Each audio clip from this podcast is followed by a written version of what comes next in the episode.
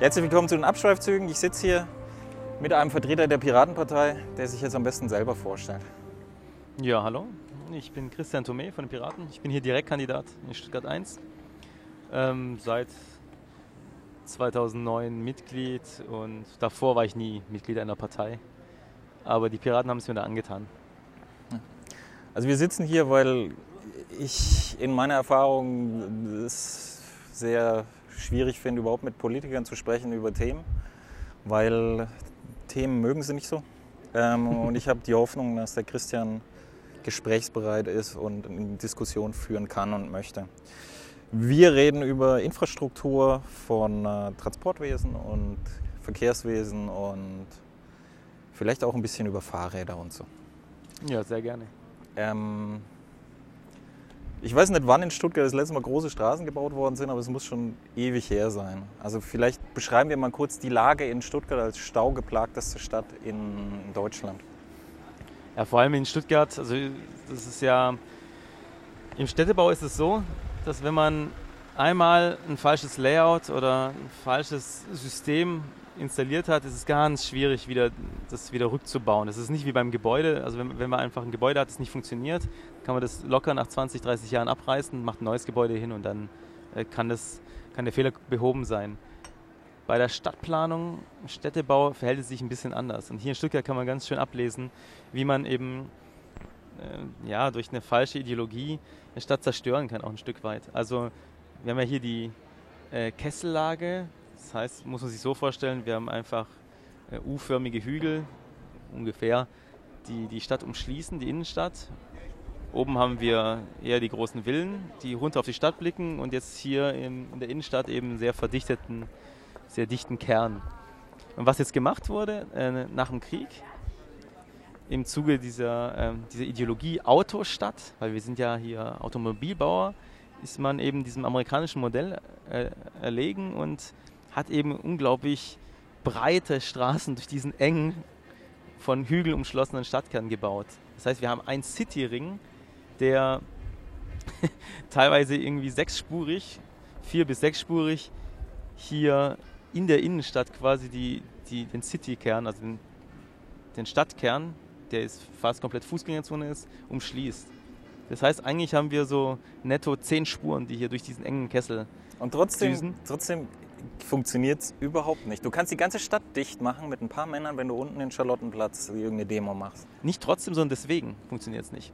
Die, also die Ideologie ist mittlerweile schon, also schon seit äh, 20 Jahren mindestens oder eher sogar 30 Jahren ist schon überholt. Also die Amerikaner selber haben schon äh, quasi Ende der 80er, Anfang der 90er erkannt, okay, mit diesem Modell äh, bekommen wir Probleme, weil was geschieht natürlich? Du hast eben diese breiten Zufahrtsstraßen, die immer, die halt ähm, in die Innenstadt äh, reinfahren und wieder rausfahren.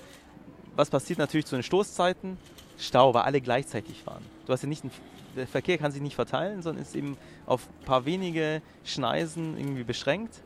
Und dann entsteht eben das, was wir jetzt jeden Tag beobachten können. Wir haben eigentlich mh, morgens von, von 7 Uhr bis manchmal bis, bis um 10 haben wir Stop and Go.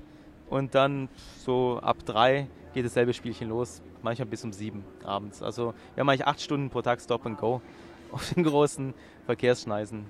Da möchte ich auch nachher dann dazu kommen, was ich dann davon halte von äh, solchen Lösungen wie Tempo 40. Also viel schneller wird er auch nicht gefahren die meiste Zeit. Ja, deswegen- eben. Also wenn man, wenn man, die, es gibt ja immer die, die Messung Tür zu Tür. Ja. Ähm, und wenn man Tür zu Tür misst, dann ist man in Stuttgart mit dem Auto sehr, sehr langsam. Ich, war, ich hatte letztens einen Termin in Feuerbach. Ja. Und ich Idiot bin dann mit dem Auto hingefahren. Und ähm, das sind zwölf Kilometer von mir und wir haben 47 Minuten gebraucht. ja.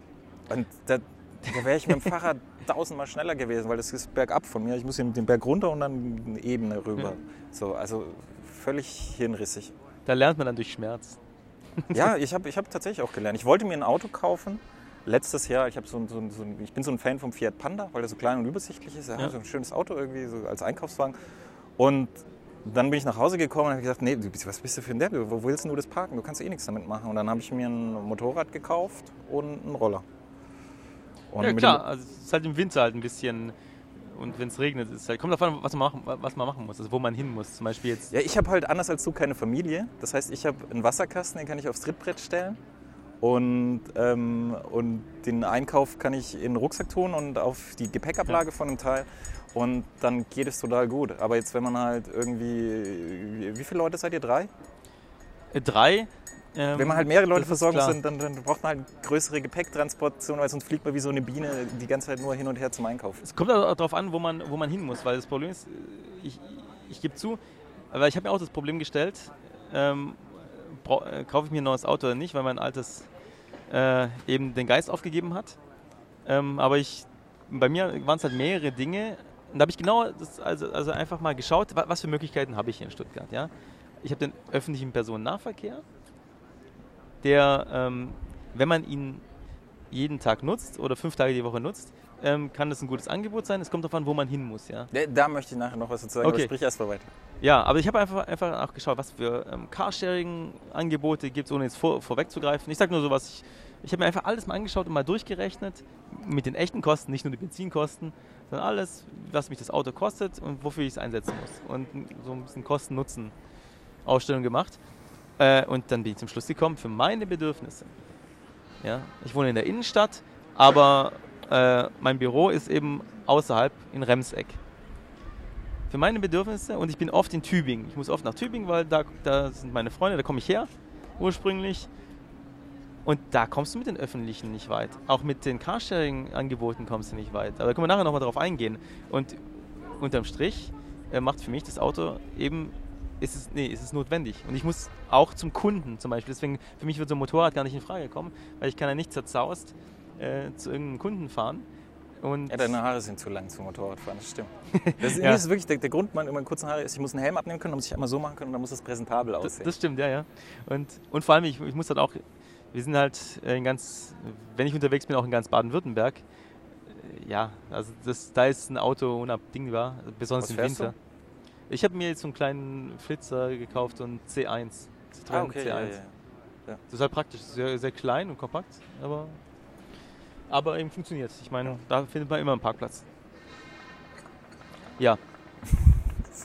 Jetzt wir machen Werbung für Citroën hier. Ja, ist doch egal. Das ist, das ist, die können richtig, richtig die Fahrzeuge nennen.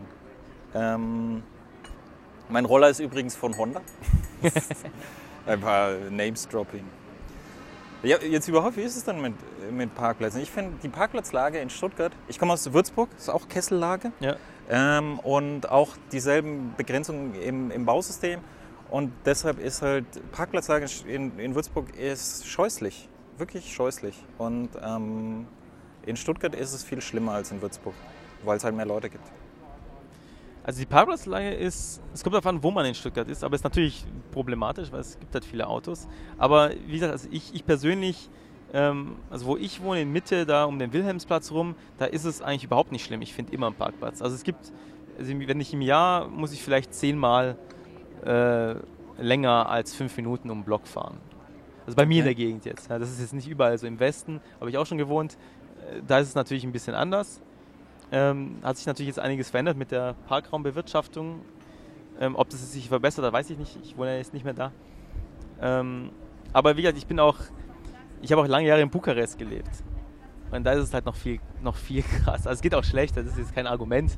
Man muss natürlich verbessern. Also Ziel muss ja sein hier in Stuttgart, eben wie kann man den Autoverkehr ähm, reduzieren, aber eben nicht durch Verbote, sondern also wir Piraten verfolgen eben die, ähm, das Credo eben das durch Angebote. Wir halten nichts von Verbotskultur, wir wollen den Leuten nicht vorschreiben, was sie tun sollen, sondern ähm, man muss eben ein Angebot schaffen, das so stark ist, dass, dass die Leute eben sagen, okay, das macht ja Sinn und ich lasse mein Auto jetzt stehen ähm, und benutze dann Also ich, ich habe es bei mir in der Stadt, meine Straße ist eine Sackgasse und ähm, dort werden auch keine neuen Häuser gebaut. Es ist immer dieselbe Anzahl von Personen, die dort lebt. Und was, was wir gerade feststellen in der Straße ist, dass die Autos größer werden und dass dadurch, dass die Autos größer werden, ähm, die Parkplätze halt natürlich, die wachsen ja nicht mit. ja. Ähm, in den Parkhäusern merkst du es genauso an der Breite. Meine, die- diese, diese unsäglichen Mutti-Panzer, die sind halt sehr breit für das, was sie innen an Raum bieten. Und, ähm, und dann, was, was, ich, was ich noch finde, ist diese ganze Verkehrsplanung, die du besprochen hast, die die funktioniert halt trotzdem nicht. Stuttgart ist unmöglich. Wenn ich jetzt, wenn ich Bosch wäre, wenn ich Male wäre, wenn ich Daimler wäre, wenn ich Porsche wäre, dann, dann, dann würde ich, würd ich ins Rathaus gehen und, und mich fürchterlich aufregen. Sag ich, ich will einen Teil von einem Stadtteil ins andere transportieren. Das dauert eine Stunde. Das kann nicht sein. Wir brauchen irgendwie eine gescheite Infrastruktur für, dass wir Teile transportieren können. Es ist mir egal wie, können ja. meinetwegen auch Schienen sein, aber das gibt es alles nicht. Und die Öffis, weil du es gesagt hast, sind zum Beispiel, ich wohne im Süden von Stuttgart. Ich muss von der Haltestelle unten zu mir hoch, das ist steil den Berg hoch, sind es 15 Minuten. Ich verwende die Öffis nie, wenn ich Gepäck habe, weil das ist mir einfach zu blöd. Und viele Leute, die gestern war jemand, der ist, zu mir gekommen, ein, ein, Kurier, der hat was abgeholt und der hat auch gesagt, er ist vom Hauptbahnhof, also der Hauptbahnhof angefahren, Hauptbahnhof haben wir ja noch. Ähm, und dann, dann, und dann hat er gesagt, hat er einfach ein Taxi genommen, weil er hat halt gesehen, wie es hier ist und dann hat er keinen Bock drauf gehabt. Dann habe ich gesagt, haben sie das richtig gemacht, du kommst für 10 Euro hoch und kommst wenigstens halt vor die Tür, weil sonst bist du einfach unterwegs. Das ist das Problem, dass eben viele, also auch durch die Topografie zugegebenermaßen, aber dafür gibt es auch Lösungen, viele Teile von Stuttgart sind einfach schlecht angebunden.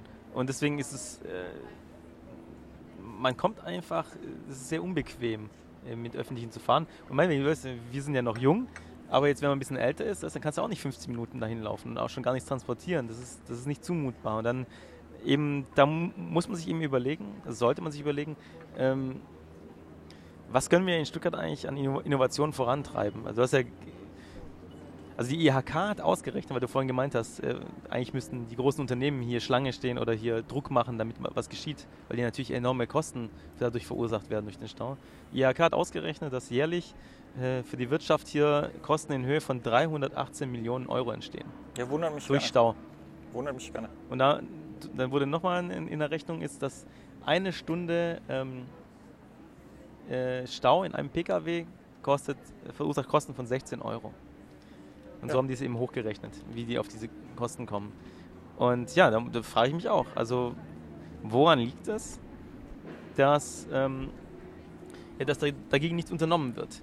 Ja, was, aber wirklich, woran liegt das? Wenn ich, ich, ich habe es jetzt nicht im Kopf, aber wann sind das zum Beispiel das, das, letzte Mal große Infrastrukturprojekte gestartet worden, um das zu beheben? Jetzt Stuttgart 21 ist halt Infrastruktur für die Bahn und das ist, das ist, das hat ja seine eigenen Probleme, da müssen wir leider nachher noch drüber sprechen. Ja. Ähm, aber ähm, was ist mit, äh, was mit Straßenbau und warum selbst in Stuttgart, wieso, und Stuttgart und umgeben, wieso werden die Straßen so komplett, die da sind, die werden ja komplett vernachlässigt, die verrotten? Das Problem ist, dass wir so einen Investitionsstau, wie es, wie es so schön heißt, haben. Das heißt, es wurde 20 Jahre eigentlich fast nicht in die Infrastruktur hier investiert, weil irgendwie dieses ähm, Stück 21 ähm, ein bisschen alles gelähmt hat. Alle waren so in Wartestellung, habe ich das Gefühl gehabt. Aber es war in ganz Deutschland so. Es ist, es ist in ganz Deutschland so, dass, dass die Infrastruktur vorangeht. Schau dir die Autobahnbrücken mal an. Hast du die Studie gelesen? Ja. Mit wie die Autobahnbrücken sind, also dass sie halt alle dringend sanierungsbedürftig sind und trotzdem keiner was macht ja, es ist eben, äh, ja, äh, man hat dann andere Prioritäten gesetzt. Das ist natürlich fatal. Also wie gesagt, bei, bei solchen Sachen wie Infrastruktur, ähm, bei Themen Infrastruktur, Stadtplanung, lohnt sich äh, nicht zu investieren, niemals. Das, das, kommt dann wie ein Bumerang zurück und dann wird es am Ende teurer. Man muss stetig investieren, das ist auch, das ist einfach ein Gesetz, aber daran halten sich eben die, die Politiker nicht. Das ist einfach, ähm, weiß ich nicht, da werden halt dann andere, ähm, vielleicht image-trächtigere Projekte vorangetrieben. Ähm, wie hat, aber hier in Stuttgart einen Sonderfall eben durch die Stücke 21, was erstmal vom Kern her, also dass man sagt, okay, wir müssen in die Infrastruktur investieren, ist ja erstmal eine gute Idee. Dass die Durchführung so katastrophal war, wie es jetzt hier bei S21 ist, das ist ein anderes Thema. Aber erstmal, dass man quasi investieren will, ist ja schon mal gut, nur es hat eben dazu geführt, dass jetzt eben 20 Jahre lang nichts geschehen ist. Man kann also was ich hier in Stuttgart immer beobachte, ist, also was mein Gefühl ist, also was, was eigentlich das Problem hier ist. Ähm, dass ich auch zusammen mit ein paar Leuten jetzt angehen möchte, ist, dass eben es fehlt hier für Stuttgart die Vision, also ein komplettes Konzept für die gesamte Region. Also nicht nur die Stadt Stuttgart, sondern auch die Region Stuttgart. Ja? Ähm, also irgendeine Zielsetzung, wo ich sage, okay, wo wollen wir eigentlich 2020 sein oder 2025? Jetzt jenseits von S21. Das ist ja ein Projekt, aber das, das, die Region ist ja größer. Ja? Das gibt ja, man kann ja nicht nur den, den Bahnverkehr ausbauen, sondern muss ja quasi ganzheitlich alle Verkehrswege, da gehört auch der PK, also quasi der Individualverkehr dazu, da gehört aber auch Fußgängerverkehr dazu. Das wird hier ganz vernachlässigt in Stuttgart. Fußgängerverkehr ist eigentlich ein mächtiges Instrument. Äh, gerade ich, in so bin, ich bin tatsächlich hergelaufen. Ja. Weil ich die, die, wenn ich wenn ich 15 Minuten laufen muss, dann kann ich auch den Rest laufen. Ich bin auch sehr viel zu Fuß hier unterwegs. Gut, ich wohne auch in der Innenstadt, jetzt äh, wir müssen nicht übertreiben, aber es gibt auch äh, innovative Modelle, wie man auch die Leute vom Hügel in die Stadt bekommt. Ja. Da gibt es eben, da muss man sich einfach mal Städte angucken, die topografisch ähnlich gebaut sind. Wie halt Hongkong hat die längsten, längste Rolltreppe hier der Welt zum Beispiel. Ich habe letzten Artikel über Seilbahnsysteme gemacht, wo man relativ, relativ wenig Geld ähm, so, so viel frequentierte Strecken, wo man Menschen, also Fußgänger durchschleusen kann. Ja. Äh, Wobei bei Seilbahn ist ja sehr umstritten, weil die eben auch eine relativ niedrige Personenbeförderungsquote haben, weil die eben so langsam vor sich hin gondeln. Aber das ist ein anderes Thema. Also was ich sagen wollte, ist, dass eben es fehlt so ein Gesamtkonzept. Also irgendjemand, ist mir egal, wer das quasi formuliert, ähm, überhaupt als Zielsetzung, okay, wir, wir, wir möchten irgendwie unsere Stadt vorantreiben, weil Stuttgart dümpelt so irgendwo, also jeder auf der Welt kennt Stuttgart als Namen.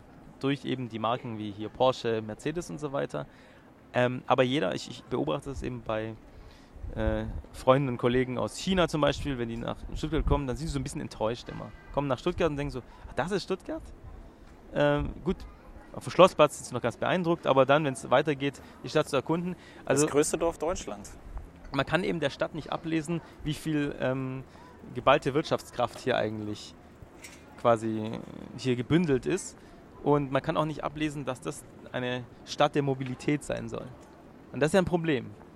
Also Stuttgart gibt es ja selber, nennt sich ja selber hier die Wiege der Mobilität. Mhm. das, das würde ja jetzt quasi, im, wenn man das als Vision definieren müsste, dann müssten wir eigentlich av- zur Avantgarde der Mobilität eigentlich gehören. Wir müssten eigentlich, muss der Anspruch sein, oder sollte der Anspruch sein, dass wir quasi hier neue Mobilitätskonzepte entwickeln. Und zwar, wie gesagt, damals hat man ja auch nicht gesagt, ähm, als, als hier äh, die ersten Automobile entwickelt wurden, hat man auch nicht gesagt, nee, Automobile wollen wir nicht, wir wollen weiter Kutsche fahren. Nee, die Kutschen, die sind doch so toll. Und irgendwie, wenn man das jetzt aufs Heute überträgt, dann geschieht ja genau das. Nee, wir sind doch Autostadt, wir müssen die Straßen so breit lassen, wie sie sind. Also die Die, die, die Straßen müssen viel breiter werden, sonst, sonst würde ich alle im Stau stehen. Oder anders Das, ist- werden. das ist ein Irrglaube. Nee, nee, das ist Oder zumindest anders werden. was, was zu, also wie der meiste Verkehr reduziert wird, ist, wenn man äh, den Verkehr auf mehrere quasi Vehikel verteilt.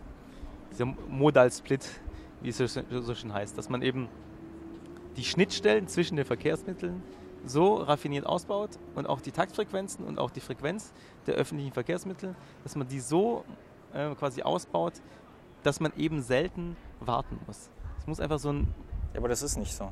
nee, aber das, ist das, ist das das, muss man eben, Gegenteil. das muss man eben, dafür braucht es eben ein Gesamtkonzept. Also man muss eben sich überlegen, welche Mittel wollen wir verwenden, was ist der Status quo und wo wollen wir hin. Wie, äh, Zürich hatte ja ein ähnliches Problem. Also, aber vielleicht können wir darauf eingehen, was, was das Problem in Stuttgart ist. Also wir haben ja seit, seit den 60ern haben wir eben äh, einen Individualverkehr, ja, Pkw-Zahlen, die kontinuierlich ansteigen. Ja. Das heißt, es wird immer mehr. Ja. Und dieser Trend äh, ist, setzt sich halt fort. Äh, Zürich hatte ein ähnliches Problem bis Anfang der 90er.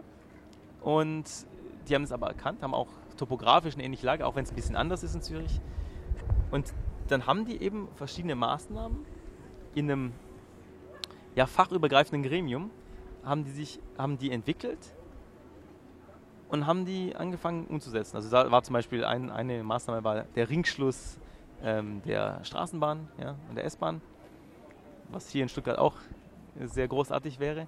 Und die haben eben verschiedene Maßnahmen gehabt und jetzt haben die es geschafft, den Trend zu stoppen. Das heißt, es werden nicht mehr, äh, die, es werden, die Zahl der PKWs bleibt gleich. Ja. das, Das, das ist das, der, der, der Dings, der, äh, wie heißt er? Kuhn heißt er doch, oder? OB? so heißt er. Kuhn, der Grüne. Ja. Ähm, der hat gesagt, ja, irgendwie, es kann ja nicht, kann ja nicht irgendwie Ziel sein, dass, dass, man, dass, dass man mehr Auto fährt, sondern lieber weniger Auto fährt. Und dann, dann habe ich mir gedacht, Kuhn, du Depp, wie, wieso, wieso fahren denn alle Autos? Wenn es eine gute Alternative gäbe, Genau, dann, würden, ja. dann würden die Leute die auch nutzen. Ich habe einen Bekannten, der arbeitet bei Bosch, genau.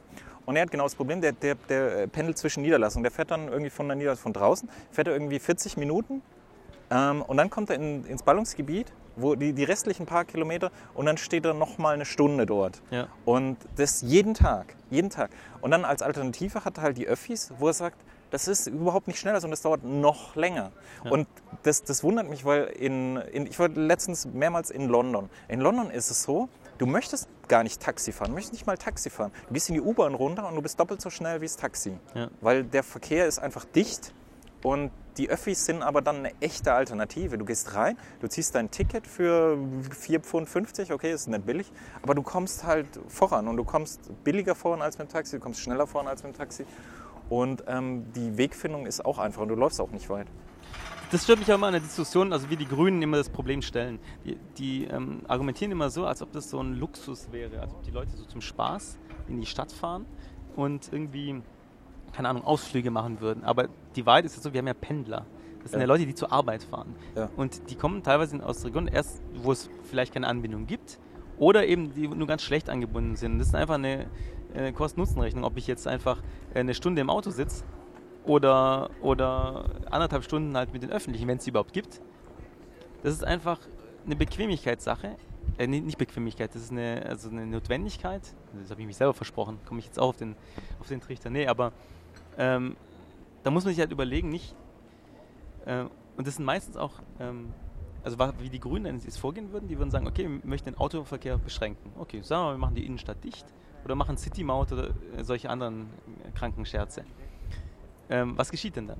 Man erhöht die Kosten derjenigen, die sowieso in die Stadt pendeln müssen. Die heißt, die haben gar keine Alternative. Ja. Es gibt St- Stellen, die sind gut angebunden in Stuttgart, aber es gibt auch Leute aus dem Umland, ja, die kommen eben nicht so einfach hier, hier nach Stuttgart. Ja. Und Also für alle, die noch nie auf dem Land gewohnt haben, es ist wirklich so, ich habe auf dem Land gewohnt ohne Auto und das ist echt hardcore. Das ist nicht was, was man, was man heute gerne machen will. Das ist nicht was, das hat nichts mit Bequemlichkeit zu tun, sondern das ist echt hardcore und das ist nicht wie jemand, der, der jetzt arbeitet in Stuttgart, dann, dann sagt, das mache ich freiwillig, weil da wird man nicht glücklich dabei. Ja, man kann es auch gar nicht. Man muss überlegen, sag mal, man ist verheiratet, hat ein Kind oder so, oder und dann, dann fährt man sowieso schon eine, sag mal, anderthalb Stunden hin anderthalb Stunden zurück. Das hat man drei Stunden vom Tag verloren. Das funktioniert halt nicht. Und dann hat man eine Anbindung, wo der Bus nur alle 20 Minuten oder wenn man Pech hat, jede halbe Stunde nur fährt, dann verpasst man den, muss man eine halbe Stunde warten.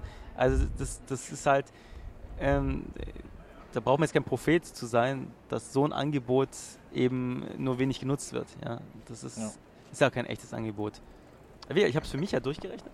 Ich zugegebenermaßen fahre ich antizyklisch immer, wenn ich ins Büro fahre. Also ich fahre ja immer, wenn alle reinfahren in die Stadt, fahre ich raus. Deswegen, ich brauche halt mit dem Auto 20 Minuten. Äh, mit der Bahn äh, brauche ich 45 Minuten. Das heißt, mit der Bahn brauche ich doppelt so lange und es kostet mich auch mehr, weil ähm, ich fahre nicht nur ins Büro, sondern ich fahre auch zu Kunden. Und die sind halt nicht, äh, die sind halt in Baden-Württemberg verstreut. Das heißt, für mich persönlich macht das äh, Ticket von der VVS in, in der Art keinen Sinn. Ja? Und weil ich nach Tübingen noch muss, nach Tübingen ja. kostet mich eine Fahrt hin und zurück irgendwie 25 Euro. Ich habe es auch, ähm, ich habe hab so, so ein Training in, in, in Reutling, wo ich eine Zeit lang immer hingegangen bin. Und da fahre ich halt dann immer über, über die Dings, über die B27. Ähm, und da habe ich halt im Winter gedacht, weil wie gesagt, ich habe kein Auto, das ist ein, Motorrad. Im Winter halt gedacht, okay, jetzt ist es recht kalt, jetzt probiere ich halt Öffis. Und ich brauche mit dem Motorrad so 40 bis maximal 50 Minuten dorthin von mir, also wirklich Tür zu Tür. Und dann habe ich mal gemessen, Tür zu Tür mit den Dings. Das schnellste, was ich geschafft habe, waren irgendwie 95 Minuten. Und das langsamste waren deutlich über zwei Stunden. Und dann noch für einen wirklich knackigen Preis. Und das, das einfach, das, Ja. da, da bin ich dann, bin ich dann um Mitternacht zu Hause. Deswegen, also die Fragestellung ist ja jetzt, wie kann man denn, äh, zum Beispiel, wenn man jetzt, also wenn man diese Gesamtvision hätte, aber darauf können wir nachher nochmal ähm, zu sprechen kommen, weil da habe ich jetzt ähm, mit, ähm, also sind wir dran, bin ich dran mit dem Sebastian Ballweg von autonetzer.de, kennst du vielleicht Mhm. die Seite? Mhm. Das ist auch aus der Share Economy. Was macht der? Das ist, das ist ein Startup, da, ähm, das ist eine Internetplattform, da können Privatleute ihre Autos vermieten. An ja, ja, Privatleute. ja, okay, ja. Ja, und, Äh, noch ein? und also auch solche Konzepte sind eben, können eben von dieser ja, Mobilitätsavantgarde Er kann, kann, Teil davon sein, von der ich vorhin sprach. Aber da können wir nachher darauf zu sprechen kommen, also was, was wir uns da ausgedacht haben. Ähm, und jetzt, wenn man die öffentlichen, wenn man den öffentlichen Personennahverkehr jetzt hier attraktiver machen will, wie macht man das? Weil jetzt, wie gesagt, es ist sehr teuer, auch im Vergleich, im Bundesvergleich ist eben hier äh, VVS-Preise sind ziemlich hoch. Und also wir beim Piraten kennst ja unser Konzept wahrscheinlich, hast schon ge davon gehört, den fahrscheinlosen ÖPNV. Ja. Also Erklär das doch kurz mal. erklärt ähm, ist, dass man eben über eine Umlage, also jetzt ist ja so, wir haben pro Jahr ca. 680 Millionen Gesamtkosten für ähm, den ganzen Verkehrsverbund Stuttgart. Ja? Das sind die Gesamtkosten. Und da, davon wird Jetzt eben. Ge Gesamtstraße und Schiene. Nee, das alle. ist nur VVS, nur, nur quasi S-Bahn und, ähm, ähm, und Straßenbahn. Okay, also öffentlicher Nahverkehr. Genau. Okay. Und also wir haben 680 Millionen. Und davon wird, wird jetzt, ähm, werden 402 Millionen werden über die Ticketpreise erwirtschaftet. Ja. ja. also das sind die ganzen Tickets, die wir bezahlen, davon, das ist eben so circa zwei Drittel. Was wir jetzt sagen, ist okay, wir möchten diese zwei Drittel ersetzen, dass es keine Tickets mehr gibt, sondern dass eben über eine Umlage das finanziert wird. Das heißt, jeder im VVS-Gebiet, jeder muss monatlich eine Abgabe leisten. Das heißt, das, wäre dann eine relativ niedrige Summe. Dafür könnte man aber den gesamten äh, Personennahverkehr äh, kostenlos nutzen. Ich bin, ich bin sehr dafür, weil es ist, ich merke es bei mir sehr selten und dann sehe ich immer, ich bin in einer Haltestelle und dann sehe ich die, den Ticketautomat, dann sehe ich das und dann drücke ich auf den Knopf und dann denke ich, wieso kostet es jetzt 4 Euro für 5 Kilometer und so, das ist mir alles schon zu blöd. Und was, was noch ist, ist, ähm, ist halt, dass man dann einfach, kommt eine Bahn, ich fahre eine Haltestelle mit der Bahn. Genau. So, während, man läuft gerade durch die Innenstadt und fährt eine Haltestelle mit der Bahn. Und dann könnte man es nämlich auch mal zu einer vernünftigen Taktung ausbauen. Als ich hierher gekommen bin, stand ich nachts hier am Schlossplatz, also wir sind am Schlossplatz, hier und habe gesehen, irgendwie, es war 11.30 Uhr oder so. Und es stand dann irgendwie 11.25 Uhr letzte Bahn zu mir. Wie gesagt, ich wohne im Stadtgebiet. Ich das ja. kann nicht sein. Das kann bitte nicht sein. Also dieses Konzept Fahrstuhl ÖPNV ähm, also ich finde, Stuttgart ist prädestiniert für dieses Konzept. Also bei anderen Städten sehe ich das eher problematisch. Also auch wo Piraten das vorschlagen, das finde ich, das passt nicht immer. Aber hier in Stuttgart hat es eben, ähm, ist es deswegen so stark, weil wir haben eben ein akutes Problem mit dem Pkw-Verkehr. Und ähm, es braucht ein, eine starke Alternative. Ähm, weil sonst eben, also beim Pkw-Verkehr ist es ja auch so, dass eben von der EU Strafzahlungen drohen ich weiß nicht, hast du davon gehört? Also es nee. gab eben letztes Jahr einen Präzedenzfall und jetzt können, kann die EU tatsächlich Kommunen verklagen, wenn sie die Feinstaubwerte nicht einhalten. Geht um Feinstaub. Wieso bauen wir die Feinstaubsensoren nicht ab? Wie, es gibt ja eh nicht viele. Das geht nicht. Nein, es gibt ja auch Städte, die haben keine Feinstaubprobleme, weil sie keine Sensoren haben. Ich meine, Stuttgart hat recht saubere Luft. Nee, äh, Stuttgart ist eine der dreckigsten Städte überhaupt. Es hat Tatsächlich? Na klar, aber es hat auch mit der Topografie auch zu tun, aber auch ja. mit dem Verkehr. Aber es ist auch wegen der besonderen Lage. Aber erstmal ist es irrelevant, warum das so ist. Fakt ist eben, dass eben diese Strafzahlungen kommen werden. Und ja. das, die bewegen sich halt im jährlichen Bereich von ca. 8,9 Millionen Euro, die okay. einfach so für nichts rausgehen. Ja. Und jetzt, also das allein sollte ja schon Motivation sein. Da könnte man in zehn Jahren eine neue U-Bahn-Strecke bauen. Also ja, man sollte auch. Ich meine, mein, Problem halt mit den Öffis ist auch, dass sie, dass sie halt besser ausgebaut werden sollten. Wenn man diese Umlage hätte, könnte man nämlich auch gescheit planen. Genau. Dann hätte man jedes Jahr immer man genaue Kosten und genaue Einnahmen und dann wüsste man, was es kostet. Jedes Jahr wüsste man recht Der genau, Ausbau was es würde kostet. sich mehr lohnen. Es würde sich mehr lohnen, dass, ähm, äh, dass die ähm, Frequenzen, quasi die Taktfrequenzen verstärkt werden. Ähm, und ähm, gerade in Randgebieten. Ja, wird es natürlich lohnen, wenn es dann viel häufiger fährt. Und es würden einfach mehr Leute damit fahren, weil wenn, wenn jeder das schon bezahlt hat, so ist der Schwabe halt auch schon, wenn er es schon bezahlt hat, dann nutzt das auch. Ähm, und also wir haben errechnet, dass eben diese Umlage, wenn wir alle Leute unter 18, also alle, um Familien zu entlasten, alle unter 18 und alle über 65, also Familien und Rentner lassen wir da raus, die müssen gar nichts zahlen, die fahren tatsächlich kostenlos. Dann kämen wir auf eine Umlage von 16 Euro im Monat. 16 Euro im Monat, okay. Und davon könnte man jetzt noch, also dieser Betrag ist schon so niedrig, also es ist ja unter jedem Sozialticket und jedem äh, Rentnerticket. Ähm, das ist so niedrig, dass wir jetzt noch sagen könnten, okay, wir möchten aber, ähm, weil das Argument oft kam, auch an Infoständen und auch von anderen Vertretern von anderen Parteien, könnte man jetzt noch 4 Euro draufschlagen, machen wir 20 Euro. Ähm, und dann hätten wir eben die, mit diesen 4 Euro, hätten wir dann jährlich eben eine Investitionssumme, um das Netz weiter auszubauen und weiter investieren zu können. Ja.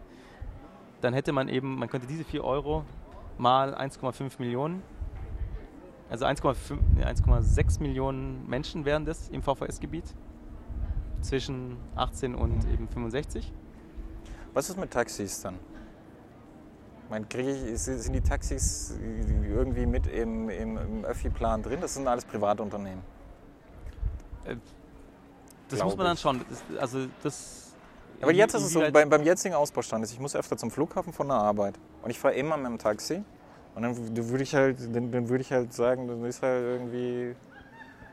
Ein Taxi ist ein bisschen ein Sonderfall hier in Deutschland, weil eben ähm, der Markt sehr reguliert ist. Also es ist ja nicht wie, wie in anderen Ländern, deswegen sind auch die Preise ein bisschen jenseits von Gut und Böse. Deswegen, ich weiß, also ich jetzt auf, ich muss ehrlich sagen, Taxis habe ich jetzt in unser Konzept nicht aufgenommen. Also da halte ich mehr davon, eben äh, innovative, also Carsharing-Konzepte mit aufzunehmen. Ja. Also zum Beispiel wären auch so Sachen denkbar, wie ähm, dass man ähm, also ähnlich wie in Amerika, da gibt es ja, da gibt es ja mehr Platz, da muss man gucken, wie man es für Stuttgart anpasst.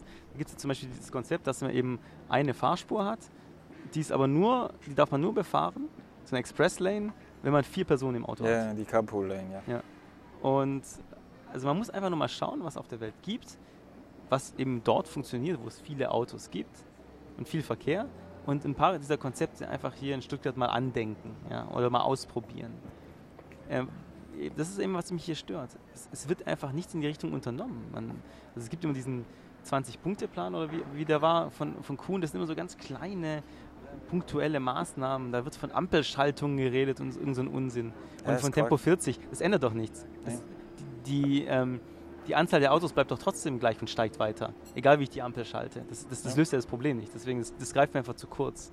Also, also ich, ich, ich hätte auch gern zwei Dinge. Erstens das, was du gesagt hast, nämlich Öffis als echte Alternative ausbauen. Zweitens, ähm, zweitens wenigstens mal die, die, die wirklich neuralgischen Punkte angehen. Charlottenplatz unten geht gar nicht. Wenn da ein Unfall ist, ist die Stadt dicht und zwar bis oben raus in den Kessel. Das ist. Das ist überall. Das ist aber, das ist aber typisch für eben äh, Verkehrswege, die eben sehr konzentriert immer auf so breite Zufahrtswege. Das ist immer, das ist typisch. Wenn halt einmal irgendein Störfall ist, dann ist die ganze Stadt lahmgelegt. Ja, aber das kann, das kann nicht sein und das ist auch nicht was, was sein muss. Weil zum Beispiel in, in Japan, da haben sie, die haben auch so eine Lobbykratie wie wir. Also die, die Lobbys bestimmen halt und die stärkste Lobby oder mit die stärkste Lobby ist die Baulobby. Und deshalb wird da halt alles zubetoniert. Das ist halt ein bisschen anders als bei uns. Bei uns wird gerade überhaupt nichts mehr gebaut also öffentlich. Und, ähm, hier wurde es schon zu betoniert. Hier wurde es schon zu betoniert. Ähm, aber auf jeden Fall ist es so, dass, dass die auch diese Lage haben, Berge, und dann hat, hat man ein Stück Küstenstreifen, wo man gut bauen kann. Und trotzdem haben viele japanische Städte in den letzten Jahren wirklich massiv ausgebaut. Und zwar haben die die Straßen einfach halt mehrstöckig angelegt. Also jetzt einfach nur als, aber, als Beispiel. Das aber, da, da bist du ein bisschen auf dem Holzweg. Also das, das, das ähm, die Lösung ist nicht, dass man die Straßen breiter macht, weil breitere Straßen und mehr Straßen führt zu mehr Pkw-Verkehr. Das ist so, so, so ein eisernes Gesetz. Aber wir haben schon mehr Pkw-Verkehr. Ja, aber wenn du, wenn du einfach. Erstmal haben wir in Stuttgart gar keinen Platz für mehr Straßen. Das ist, das ist ja immer das Erste.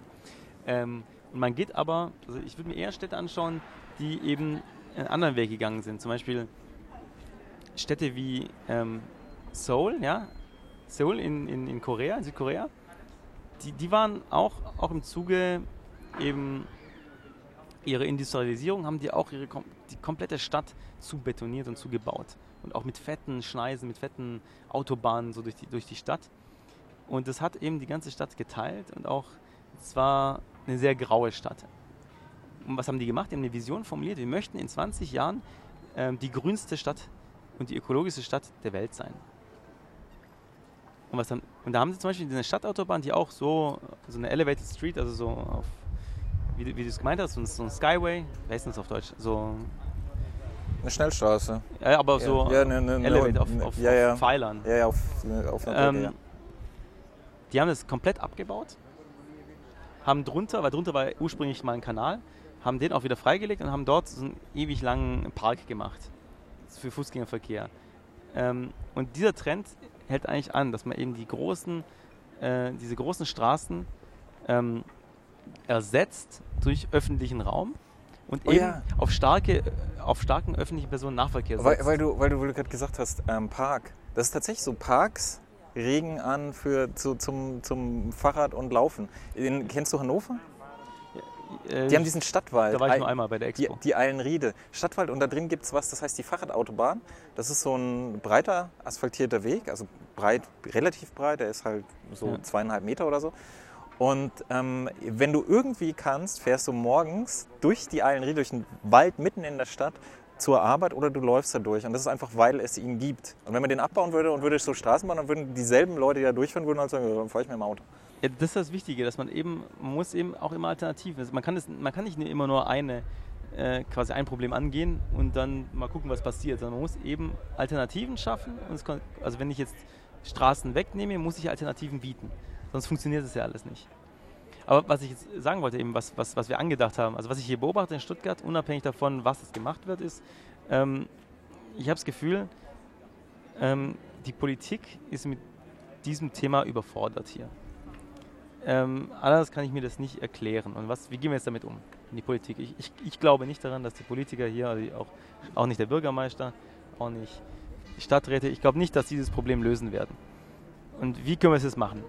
Äh, in Berlin gibt es zum Beispiel ein beratendes äh, Gremium, das ist zusammengesetzt aus ähm, Stadtplanern, aus Soziologen, Bürger, also Bürgervertreter, ähm, also Leute aus verschiedenen Bereichen, die eben für urbanes Leben eben relevant sind und die äh, beraten quasi das Stadtentwicklungsamt und formulieren Visionen und formulieren quasi, geben Empfehlungen ab.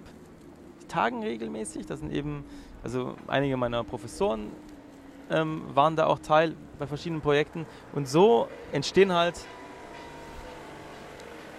so entsteht halt so ein bisschen so ein Dialog zwischen, zwischen Stadtverwaltung, Experten und äh, den Bürgern. Ja? Das ist dann so quasi so ein, so ein Dreigespann. Da kommt auch was raus dabei. Da kommt In einiges Berlin. bei raus. Also wie halt die, die weite, große Projekte der Berliner Stadtentwicklung sind eben so entstanden. Sag mal, ein- sag mal ein Beispiel, dass man sich was darunter vorstellen kann.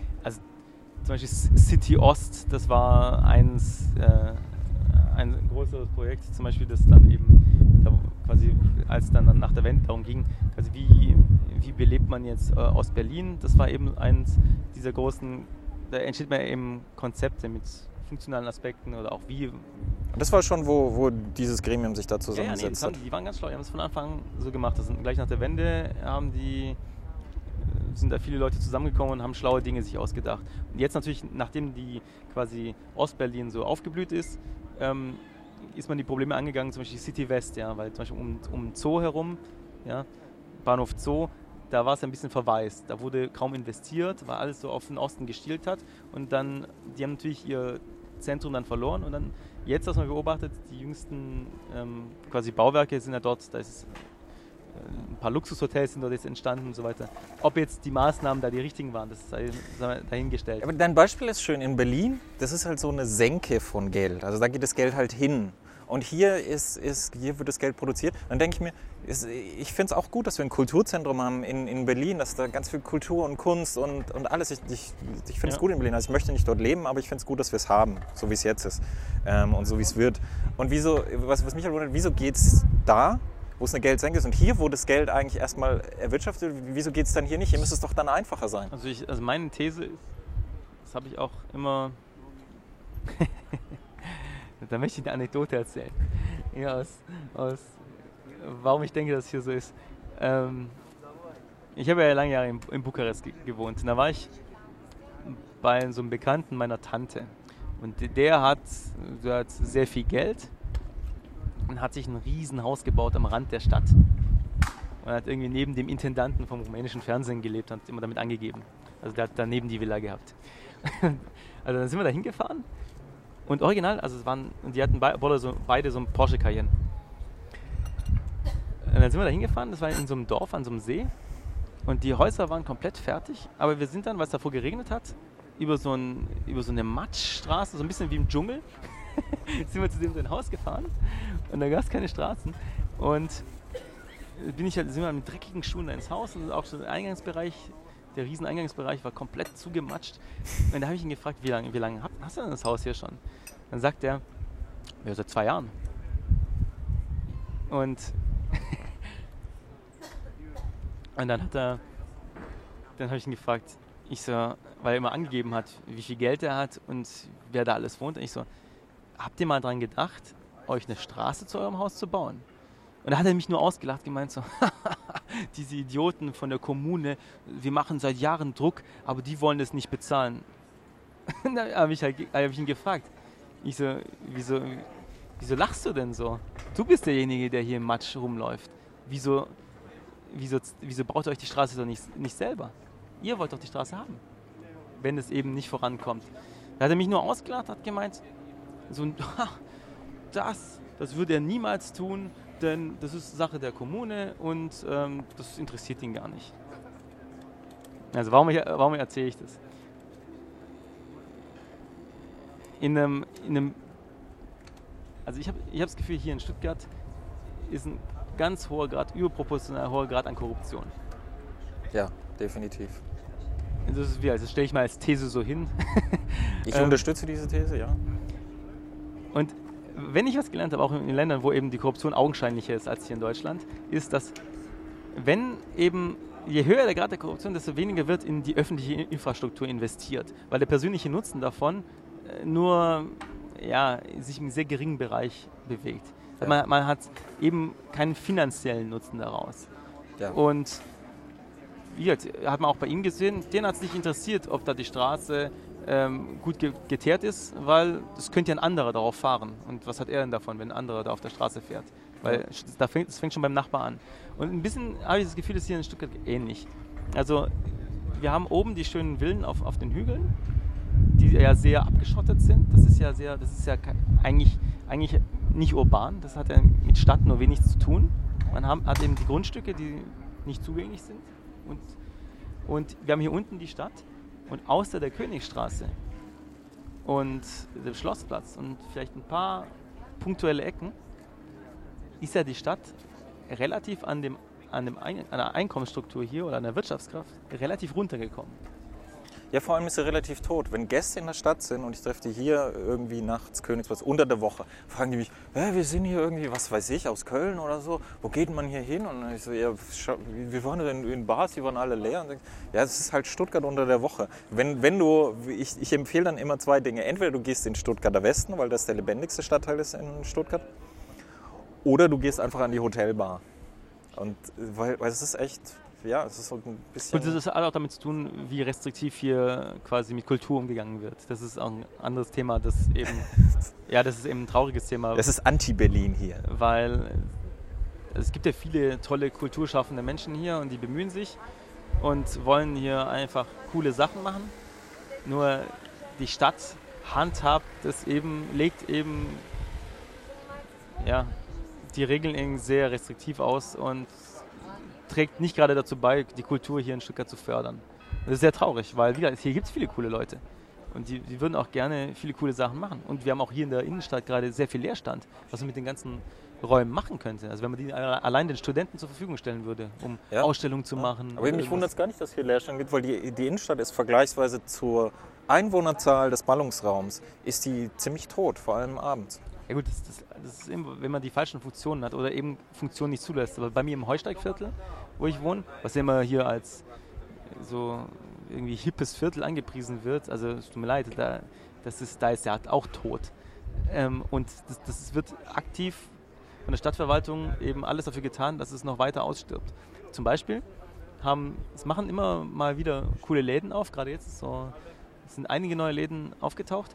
Nur wenn, wenn es eben auch gastronomische Konzepte sind, also wenn jemand wirklich was, was Innovatives, ähm, da gibt es zum Beispiel so ähm, einen Laden, die machen, glaube ich, die, äh, die verkaufen also tagsüber das Laden, die machen da auch Kochkurse und so weiter. Und das Problem war dort, ursprünglich war dort eine Eckkneipe.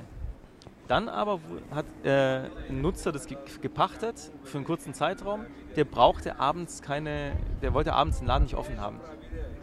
Die Stadtverwaltung hat ihm dann quasi nur eine Konzession gegeben, nur von irgendwie bis maximal 19 Uhr darf er offen haben oder so oder 20 Uhr. Jetzt wollte der neue Nutzer, wollte das aber auch natürlich abends, der wollte auch Barbetrieb haben oder Restaurantbetrieb. Und haben die es verweigert. Nö. Lärmschutz, Anwohner, können sie nicht machen. Obwohl ursprünglich eine Kneipe war. Also, ja. Und das ist eben, also man, man, man, man trocknet quasi äh, das, das Viertel aus. Ja. Das ist eben, würde man das lockere anhaben. Aber man stellt eben die, die individuellen äh, Bedürfnisse quasi, die, die also unterstellten Bedürfnisse der Anwohner, stellt man über ja. das öffentliche Gemeinwohl. Nee, die sind nicht nur unterstellt, die sind ja sehr lautstark mit individuellen, aber was es halt, das, das stimmt, was es in Stuttgart, was ich in Stuttgart krass finde, was, was, was mir halt fehlt, ist ein Gefühl für Gemeinschaft. Wir sind ja. diese Stadt. Ist sehr fragmentiert. Sind, wir sind die Innenstadt und ähm, das gibt es im Westen ein bisschen. Und in Würzburg, wo ich gewohnt habe, gibt es so ein bisschen, ja, wir sind Würzburger, aber ganz stark in Würzburg heißt das dem Westen äquivalente Viertel heißt die Zellerau. Und dort gibt es halt super angenehm, dort zu wohnen. Das heißt halt, wir sind Zellerauer. Und dann gibt es halt so lokal organisierte Straßenfeste, ähm, Flohmärkte, Weihnachtsmärkte, spontan. Wir gehen auf den Dachboden von so einem großen Hauskomplex und hängen da Betttücher auf und schauen Filme an. Das hat aber so. was mit öffentlichem Raum zu tun. Also wieder, überleg dir doch mal, wie, in welche Orte, also an welche Orte gehst du hier gerne in Stuttgart? Ich habe, wie ich, ich wohne hier mitten in der Stadt. Ich hatte lange Zeit voll das Problem, mich irgendwo hinsetzen zu können. Einfach hinsetzen, ohne zu konsumieren. Ja?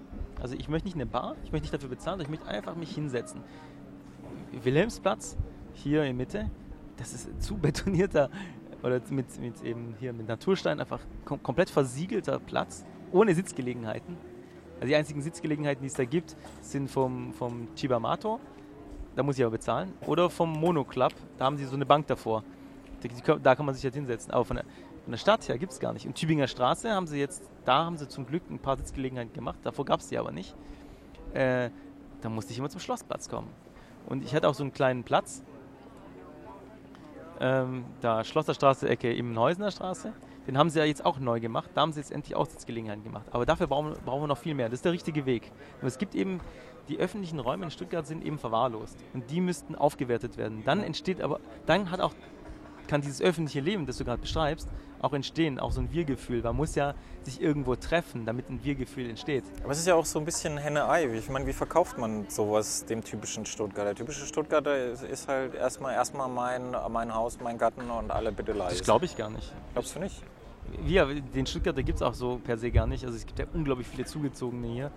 Ähm, und, und weil eben es hier viele Arbeitsplätze gibt. Ja.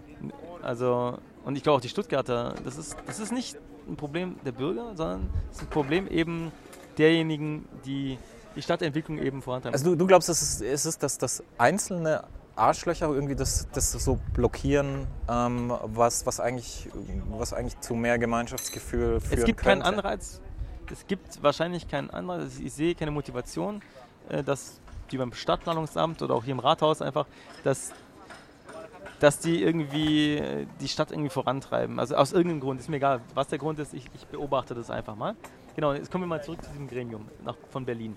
Also was, jetzt, was wir jetzt hier angehen wollen ist, halt eben zusammen mit, mit dem Sebastian von Autonetzer, ähm, wir haben uns gedacht, okay, wir möchten verschiedene Akteure an einen Tisch holen, um genau das zu tun. Wir möchten eine Vision formulieren, für Stuttgart. Also nicht wir jetzt, sondern die Akteure sollen das machen. Wir wollen das ähm, quasi anleiern und da sollen eben sitzen Vertreter der großen Unternehmen, der Automobilunternehmen.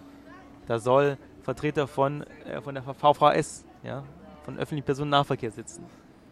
Da sollen eben, also auch ähm, Akteure eben aus dieser neuen Branche Share Economy, ja, so wie Autonetzer eben, mit innovativen Mobilitätskonzepten. Da sollen, äh, soll Car2Go sitzen, ja, was ich mir gerade vorstelle, ist, was ich nett fände, ist intermodal fortbewegen. es, es gäbe für Stuttgart jetzt ein Portal, Weil ich sagen würde, ich möchte zum Training nach Reutlingen, sag mir die beste Möglichkeit.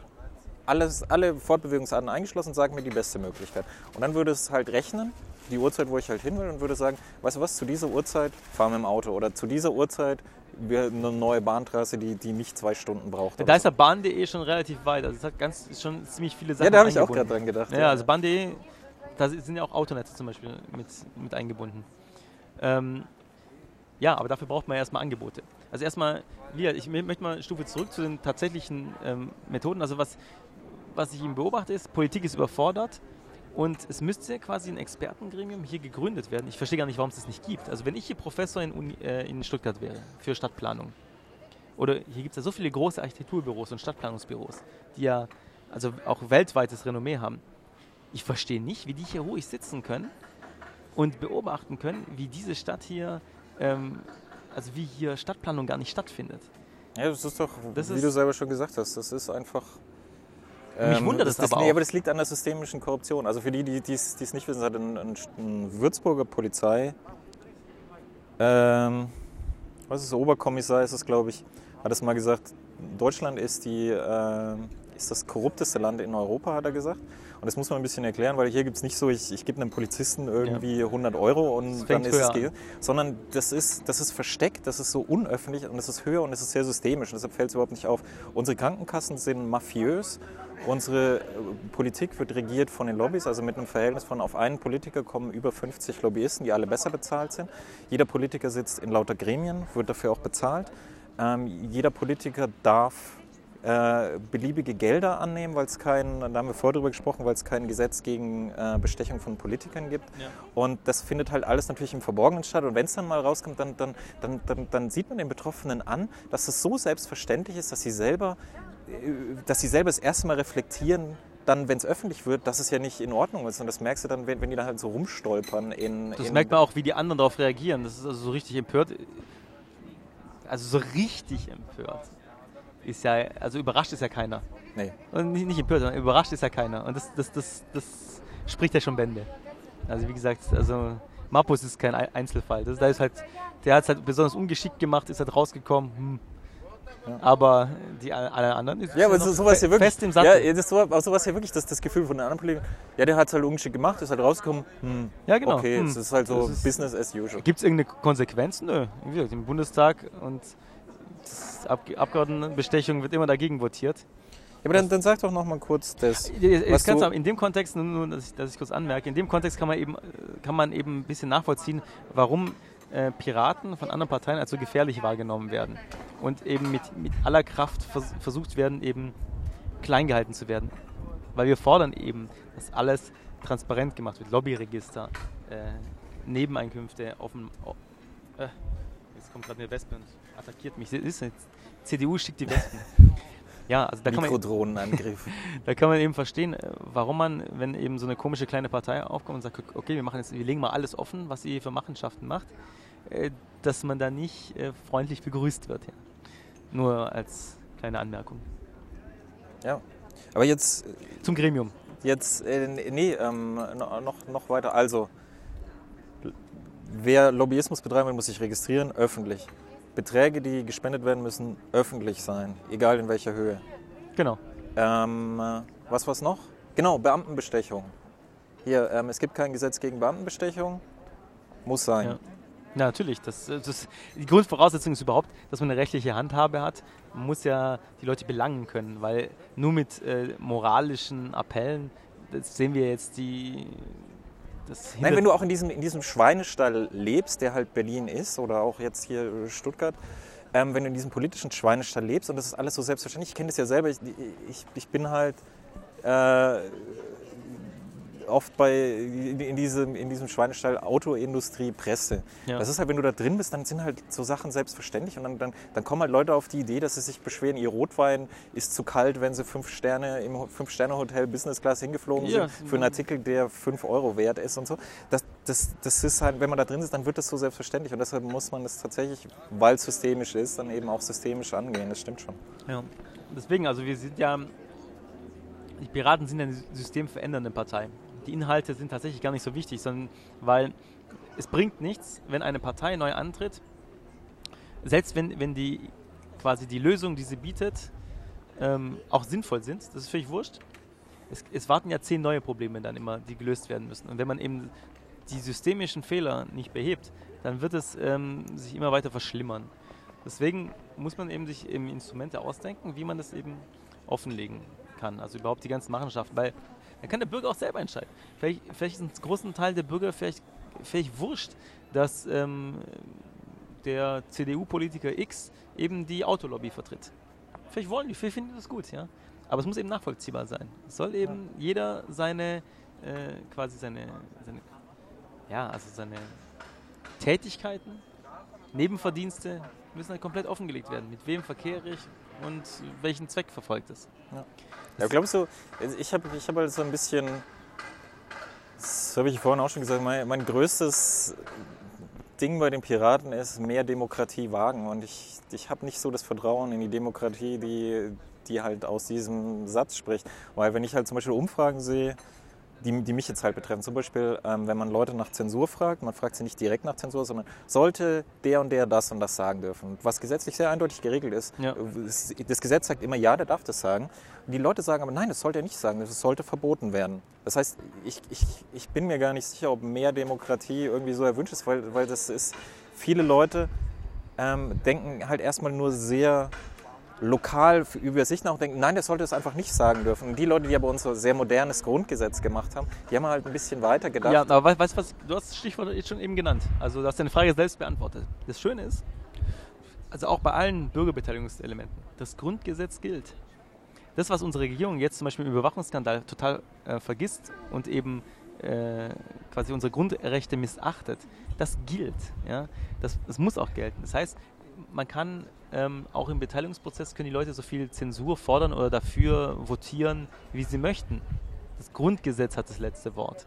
Und man kann jetzt nicht per äh, Volksentscheid beschließen, dass wir zum Beispiel eine, äh, irgendeine Minderheit quasi, dass, dass sie ausgebürgert werden. Das geht nicht. Wir haben, eben, wir haben eben den Schutz verankert und diese Gesetze gelten. Deswegen mache ich mir auch nicht die Sorgen, dass das eben geschehen kann. Also dass was mir eher Sorgen macht in dem Kontext ist, wir, da, da, natürlich verfolgen wir ein positives Menschenbild. Das zieht sich durch unsere gesamte Politik von Piraten. Ja, wir, wir sehen eben den Woher kommt dieses positive Menschenbild? Jetzt bei dir ganz persönlich. Das ist ja immer so eine persönliche Frage. Hat man mehr positive oder mehr negative Erfahrungen? Das ist eben das ist eher aus, aus dem Umkehrschluss. Also was wir jetzt erleben, das ist auch mein Beweggrund, warum ich in die Piratenpartei eingetreten bin. Ähm, wir, ich, wir beobachten eben, wie Anfang der Nullerjahre sich so eine Politik der Angst so ist salonfähig geworden hier in Deutschland. Das heißt, man, man, man nimmt den Bürger nicht mehr als souverän wahr, sondern der Bürger ist erstmal ein potenzieller Gefahrenherd. Er ist eine Gefahr für die Demokratie, Gefahr für die Politik, ist Gefahr für alles. Und dann stellt man eben die Menschen unter Generalverdacht. Und was man eben gemacht hat, also was auch viele Leute wie mich es auch ähm, quasi dazu bewogen hat, in eine Partei einzutreten, was ja ist eher ungewöhnlich ist heutzutage, ist, dass eben begonnen wurde mit repressiven Mitteln, auf Druck von verschiedenen Lobbyverbänden, aber es ist wurscht, äh, warum das so ist, aber es wurde begonnen, eben ähm, die Unschuldsvermutung außer Kraft zu setzen. Man hat Leute rausgepickt wegen angeblicher Vergehen und wollte an denen ein Exempel statuieren, um andere abzuschrecken. Also es ist wie ein Klima der Angst zu schaffen. Ja. Es hat angefangen mit den äh, sogenannten äh, mit den Downloadern von MP3-Sounds, sogenannte Kampfbegriff Raubkopierer. Ja, die ja. scheiß kostenlos Kultur. Genau, kostenlos Kultur. Das war eben auf Druck von der, äh, von, ähm, der Filmindustrie und der Musikindustrie. Die wollten, die waren sehr träge, was innovative ähm, quasi Vermarktungskonzepte betrifft. Die wollten eben an ihren alten Tonträger festhalten und haben dann Druck auf die Politik ausgegeben und gesagt, guck mal, hier diese ganzen Verbrecher, die müsst ihr jetzt dingfest machen. Da das aber sehr diffus ist, rechtlich nicht klar ist, wer belangt werden kann, wenn, wenn, wenn man downloadet und ob das überhaupt eine Straftat ist, hat man einfach gesagt, okay, wir schüchtern die Leute ein. Hat Einzelne rausgepickt und wenn, eben, wenn du eben erstmal beweisen musst, dass du unschuldig bist, das, das stellt ja unseren gesamten Rechtsstaat auf den Kopf. Und ohne Rechtsstaat haben wir, können wir keine Demokratie haben. Das ist eben die. Ja. das Schlimmste, was jemand in dem, und das hört man von Konservativen oft. Ich habe einen Kollegen, der ist eigentlich sehr intelligent, aber ist sehr konservativ. Ja. Das Schlimmste, was jemand sagen kann, ist, was er immer sagt, nämlich, wer nichts zu befürchten hat, äh, wer nichts zu verbergen hat, hat auch nichts zu befürchten. Und das stimmt definitiv das nicht, sondern es ist das Gegenteil. Wenn du nichts zu verbergen hast, hast du am meisten zu befürchten ja. von so einer Kultur, weil es dann so eine Kultur von Anschwärzung Wenn du dir die Geschichte anguckst, ja. wer alles verurteilt wird in so einem Klima, das sind immer die, die nichts zu verbergen haben und die haben am meisten zu befürchten, weil die am meisten zu verlieren haben, weil die haben ja wirklich nichts am Stecken. Ja. Das ist auch diese perfide Argumentationsweise eben. Also deswegen sage ich auch immer, wir Piraten sind im Kern eigentlich eine sehr konservative Partei. Nicht die CDU wir legen das Grundgesetz, wir halten uns an das Grundgesetz und legen es sehr konservativ aus. Und zwar so, wie es eben gedacht war. Was eben die sogenannten konservativen Parteien jetzt machen, ist, das Grundgesetz einfach auszuhebeln. Die nehmen sich das Recht. Die kennen es ja nicht, nicht mal oft. Das, das habe ich auch einen Anschein manchmal. Aber ja, das, das, ist eben gefährlich. Also was, was ist jetzt die, ähm, die Folge davon? Also da hat sie eben diese, dieses Klima der Angst, das ging ja um Menschenbild. Ja? Ähm, diese Linie wurde jetzt eben fortgeführt. Das, das gipfelt jetzt gerade in diesem Überwachungsskandal, das aber eben dieses, dieses Grundverständnis von, vom Verhältnis von den Machthabern zu den Bürgern eben ganz gut beschreibt. Man möchte, also das zieht sich durch alle Parteien eigentlich, die jetzt an der Regierung sind, äh, an der Regierung im Parlament sitzen. Also ich sehe, ich, bei den Linken ist es vielleicht Nuancen aus taktischen Gründen vielleicht weniger, aber ich, ich sehe da auch nicht, dass sie sich groß dagegen wehren. Ich mache nee, die, die, die Linken haben, haben finde ich, auch, auch kein, kein gutes Bild. Was, was du ja forderst, was ihr fordert, ist mehr Mündigkeit des Einzelbürgers, genau. was ich prinzipiell gut finde. Und beim Linken ist es so, dass es ganz viel von diesem alten Klassenkampf, wir, die Intellektuellen, müssen dem Arbeiter jetzt mal sagen, was er eigentlich will. Und das ist auch kein, kein Bild eines mündigen Menschen, sondern es ist das Bild einer Masse, der ich jetzt aufoktroyiere, was das führt auch zu nichts. Weil heutzutage wo, wo man sieht, dass eben die Leute sind, also es gab noch nie so viele gut ausgebildete Menschen und die so viel Wissen quasi angehäuft haben, auch wenn das immer manchmal in Frage gestellt wird. Aber es ist, glaube ich, nur sichtbarer. Man, man sieht viel mehr, man nimmt sehr viele verschiedenere Menschen, viel mehr verschiedene Menschen wahr als früher, weil man eben mehr vernetzt ist. Und dadurch entsteht, glaube ich, der Eindruck, dass die Leute irgendwie dümmer werden. Es gibt ja immer diese Thesen. Ich glaube daran nicht. Ähm, man, also es gibt einen guten Grund, warum es so viele Nichtwähler gibt. Das ist, glaube ich, nicht, weil die Leute sich nicht für Politik interessieren, sondern weil sich viele Leute auch verarscht vorkommen. Ja, also ich bin Nichtwähler und ich komme mir verarscht vor. Und wenn dann, wenn dann Leute zu mir kommen, wieso gehst du nicht wählen? Das ist, du bist doch dumm, du bist doch doof. Und dann sage ich, ich gehe deshalb nicht wählen, weil ich weiß nicht, wen ich wählen soll. Ja, aber die, die dann, dann sagen sie immer, ja, dasselbe Pro dann sagen sie immer dasselbe, nämlich, ja, aber jetzt gerade ist es doch so, ist doch ganz klar, die SPD verspricht das und das und die CDU verspricht das und das. Und dann denke ich mir, es ist krass, dass die das immer wieder sagen. Was hat die SPD nicht alles versprochen? Dann hat sie die Heuschrecken ins Land geholt mit den Hedgefonds. Dann haben sie die Parteien die, sind alle so ähnlich. Die, also die, die Renten äh, irgendwie komplett verzockt und so. Und ja. die, die, dieselben Leute sagen dann, die, diese Versprechen, die, wo das Gegenteil dann nachher oft gemacht wird, an denen soll ich mich orientieren, für eine Stimme abgeben und dann soll ich auch noch mit dieser Orientierung, die nichts wert ist, das geringere Übel wählen. Das ist ganz krass und ich glaube, das Gefühl, das ich habe, haben viele und das sind nicht dumme. Selbst wenn man jetzt sagt, der Clemens ist halt dumm, okay, das kann man sagen, aber es sind nicht alle dumm, die nicht wählen, das stimmt nicht. Das einzige Problem was ich, ist mit dem Nichtwählen, wenn du nicht wählst, stärkst du halt automatisch die stärkste Partei. Damit wählst du indirekt CDU, aber das ist nur mal am Rande. Es würde mehr Sinn machen, wenn, wenn du eben kleine Parteien wählst. Also das sage ich auch meinen Leuten am Infostand, die nicht ganz überzeugt sind, ob sie Piraten wählen oder was anderes. Ich sage immer, wählt lieber eine kleine Partei, ähm, das ist auch tatsächlich das, was ich dann immer mache. Weil, weil das macht eben mehr Sinn, dann stärkt man diejenigen, also auch wieder ab 2% bekommt man auch Parteienfinanzierung. Das hilft natürlich gerade kleinen Parteien, die wenig Geld haben und klamm sind. Echt? Das ist auch so, so, selbst wenn sie die 2% nicht erreichen, wenn sie jetzt knapp dran sind, dann sehen sie zum Beispiel, okay, es, es sind Leute, die es irgendwie interessiert. Ja, wir haben es ja in, in, in, also in Bayern gesehen, das mit dem Wahlsystem, das sind ja 15% der Stimmen sind unter den Tisch gefallen ja, weil die Parteien eben die 5%-Hürde verpasst haben. Und das ist ja 15%, das ist ja enorm. Also an Leuten, die tatsächlich wählen gegangen sind, aber das ist eben auch unser Wahlsystem ist eben auch, das ist ein anderes Thema, aber unser Wahlsystem ist auch, sehe ich auch sehr kritisch. Aber mit dem positiven Menschenbild, eben ist es in der heutigen Zeit, wo eben Leute gut informiert sind, da kannst du nicht mehr kommen mit, mit äh, wir regieren durch. Also die Merkel probiert es ja gerade und der Kretschmann auch mit Nicht-Regieren. Das ist ja die neue Taktik jetzt. Nicht regieren, dadurch nicht, nicht negativ auffallen. Ja. Und dann sagen alle, sie macht es gar nicht so schlecht. Das, genau, das funktioniert in Deutschland, das ist auch kulturell bedingt ganz gut, aber das ist natürlich fatal, für die tatsächlichen Probleme, die wir haben, weil die werden dadurch verschärft. Wenn man nichts tut, wird alles schlimmer. Es, es verfällt eben. Es, das ist einfach, das ist das Schlimmste, was man machen kann. Also, und, aber leider kommt es gut an in Deutschland. Noch.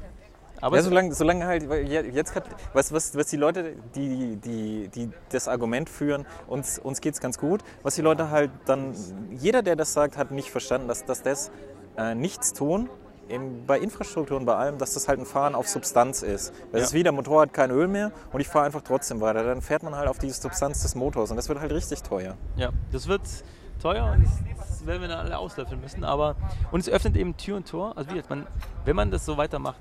Deswegen, also wir gehen ja den Weg, wir wollen die Leute mündig, wir denken an den mündigen Bürger, wir wollen die Leute mehr beteiligen, ja, ähm, unterstützen auch als einzige Partei komplett die, den Forderungskatalog von Mehr Demokratie e.V.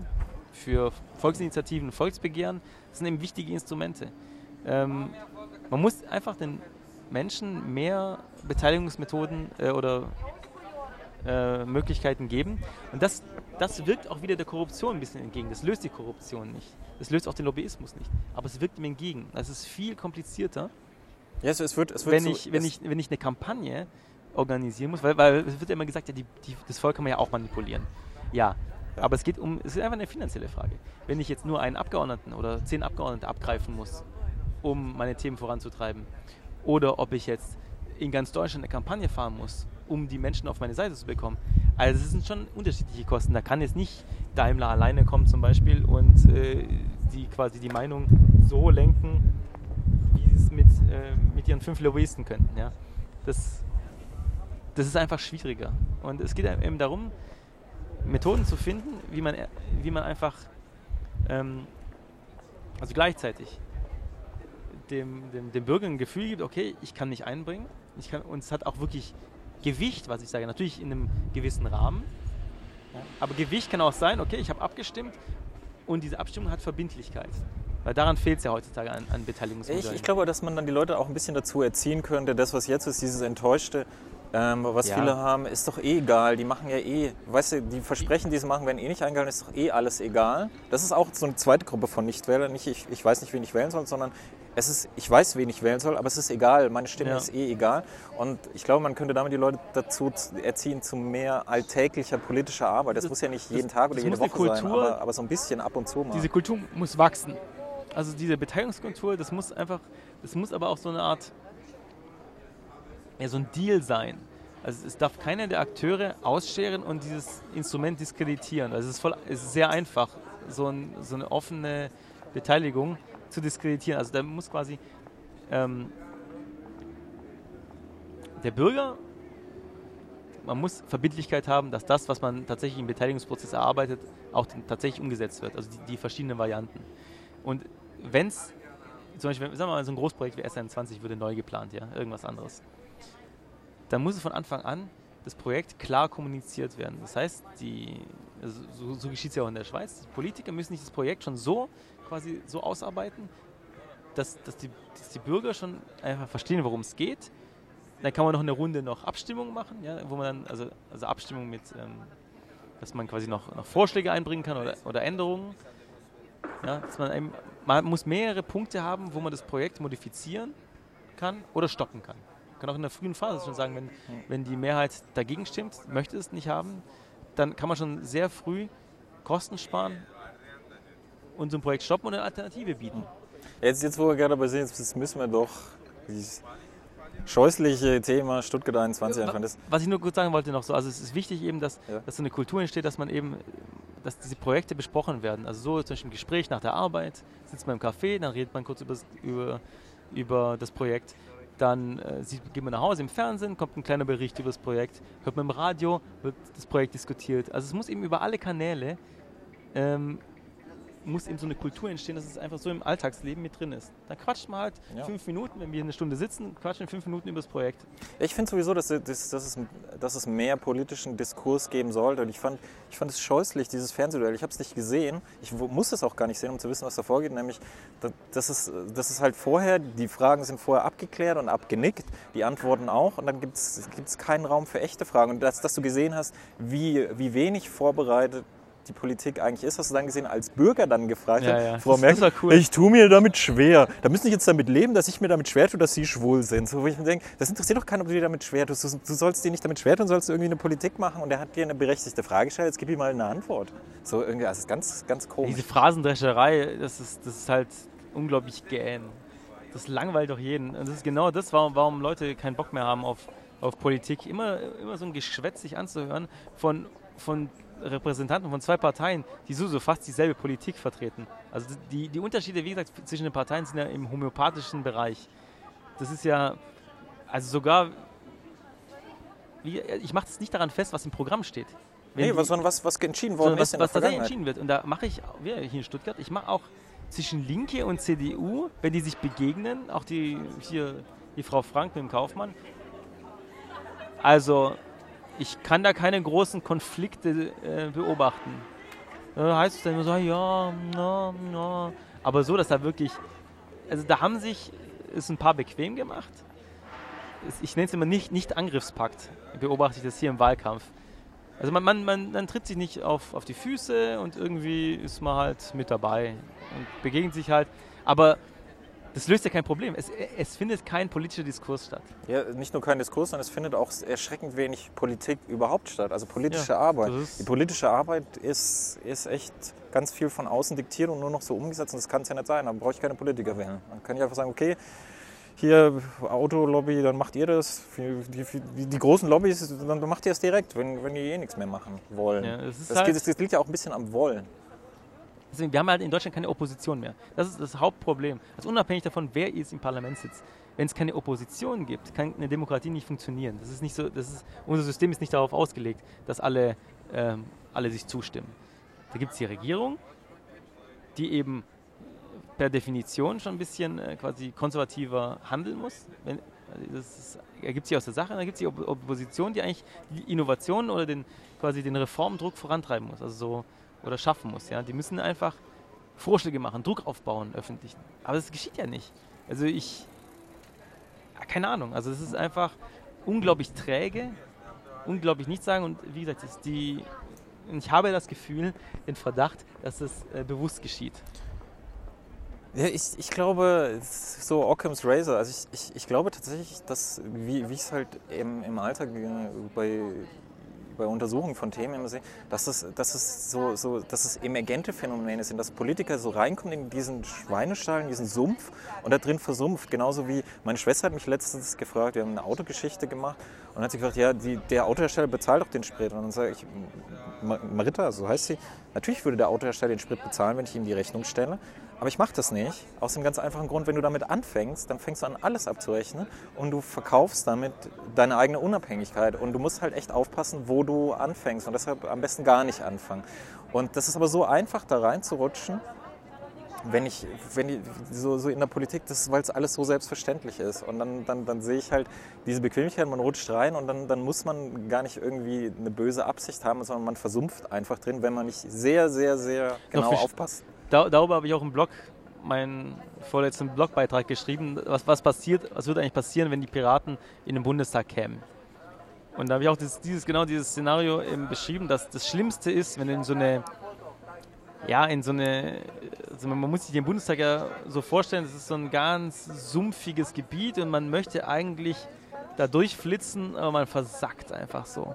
Und das Schlimmste ist, wenn Idealisten in so ein System quasi reinwachsen oder Ja, ja. in so ein System quasi äh, platziert werden. Wie wir in, also bei, bei uns eben, was uns verbindet, ist, wir sind sehr unzufrieden, möchten was verändern. Wir sind eigentlich Idealisten, Piraten. Kennst du die Geschichte von dem, von dem Typen, der in die Politik gegangen ist und der wollte als erstes Projekt, den, den, dem habe ich mir schon, weil als erstes Projekt damals ähm, wollte er sagen, okay, das ist mein erstes Projekt, das geht bestimmt ganz schnell. Er wollte irgendwie, dass Vergewaltigung in der Ehe illegal wird. Ja. Und der hat über zehn Jahre gebraucht, wo er gedacht hat, ja, das machen wir in zwei Wochen. Über zehn Jahre gebraucht ist es. Und der war so desillusioniert, der war echt fertig. Ey. Deswegen ist er wichtig. Deswegen, also es, es ist auch, ähm, deswegen ist es so wichtig, dass man mit diesen äh, ganzen Ritualen im Bundestag ein bisschen bricht. Und also Fraktionszwang, das war nie so vorgesehen, der Fraktionszwang. Das haben die Parteien so unter sich ausgemacht. Irgendwie, das, hat, das ist, ist so entstanden. Und jeder, wenn du jetzt jeden Politiker fragst, sagt, ja, das ist notwendig, das ist notwendig.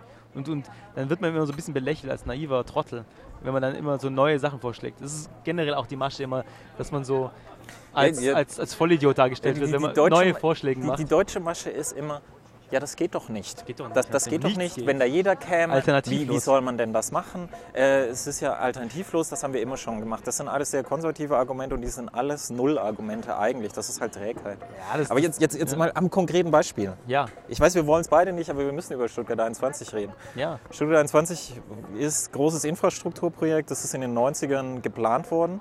Und es ist in den 90ern geplant worden, wie solche Projekte halt geplant werden, nämlich so, so, so Mauschel, Mauschel, Mauschel. Ein Politiker hat es zum Wahlkampfthema gemacht. Und als er es zum Wahlkampfthema gemacht hat, hat man gemerkt, dass keiner was darüber weiß und das hat keinen interessiert und hat die Wahl krachend auch verloren. Das hat auch keinen interessiert. Und dann später, als es umgesetzt wurde, dann kam der Protest, weil dann die Leute erst verstanden haben, worum es überhaupt geht. Und dann wurde auch erst Information gegeben. Und dann, da ist echt alles schief gegangen. Und äh, sag mal kurz, wieso es die Leute ausgerechnet dieses Projekt, wo selbst der Stuttgarter, der sehr konservativ eigentlich ist, wo selbst der Stuttgarter dann irgendwie auf die Mauer geht. Das hat was damit zu tun, ähm, was wir ganz am Anfang besprochen haben. Äh, die Art und Weise, wie eben hier die Politiker, auch Stadträte und Landespolitiker, wie die eben, ja, also einfach unverhohlen und völlig ohne Scham ihre Macht ausüben und die denken gar nicht daran, also irgendeine ihrer Entscheidungen anzuzweifeln. Das ist einfach, das, ich, das Problem von Stück 21 ist ja die Art und Weise, wie Politik gemacht wird. Also wie man denn, also wenn, wenn jemand dagegen protestiert, dann wird es niedergeknüppelt, nach diesem Prinzip. Wenn sich da jemand meldet, dann wird er quasi mundtot gemacht. Oder, wie wie war es für dich als, oder als ausgelacht. Jemand, als jemand, der, der den mündigen Bürger befürwortet, als wirklich Omis, Familien, aber es sind nicht nur die typischen Linken, sondern Omis und Familien und jeder, so ein Querschnitt durch die Gesellschaft geht auf die Straße und die Polizei schießt mit Wasserwerfern Leuten die Augen aus und knüppelt kleine Mädchen nieder. Wie, wie, wie fühlt sich das für jemanden an, der sagt, mehr Mündigkeit, mehr politischer Diskurs, mehr... Das geschieht ja ständig. Also äh, das ist ja kein Einzelfall. Was mich immer stört, ist, dass eben, also dass, dass, dass, dass diese schlimmen Dinge geschehen sind, aber das keine Konsequenzen hat. Das, das, das ist, was mich schockiert. Weil jetzt ist es doch immer so, bei Blockupy war es doch genauso in Frankfurt. Da wird doch, sobald eine, eine, quasi eine Protestbewegung groß genug wird, wird versucht, massiv die einzuschüchtern. Das ist einfach, das hat Methode. Man möchte eben dieses Klima der Angst, man möchte den Leuten sagen, okay, wagt es nicht mal hier groß zu demonstrieren, wir, wir machen euch fertig. Und das ist eine ganz perfide äh, Methode, die übrigens auch ausgebaut werden soll. Deswegen, es gibt immer auch in der Union, gibt es ja immer die Bestrebungen, die äh, Bundeswehr auch im Inneren einzusetzen zu dürfen. Das zielt nur darauf ab, zukünftige Protestbewegungen besser dingfest zu machen. Ja, also das, ich, ist eben, das, ist, das, das, das ist höchst was, gefährlich. Das ja, das ist total gefährlich. Ich verstehe auch nicht, wie jemand der in Deutschland nach dem Marshallplan, nach dem Krieg groß geworden, sozialisiert worden ist, wie jemand sowas allen Ernstes fordern kann. Wir in Deutschland haben jede, jedes Beispiel, das, das wir brauchen, irgendwie gehabt in der, in der nahen Nachkriegs- oder äh, nicht Nachkriegs-, in der, in der, in der Vorkriegsgeschichte.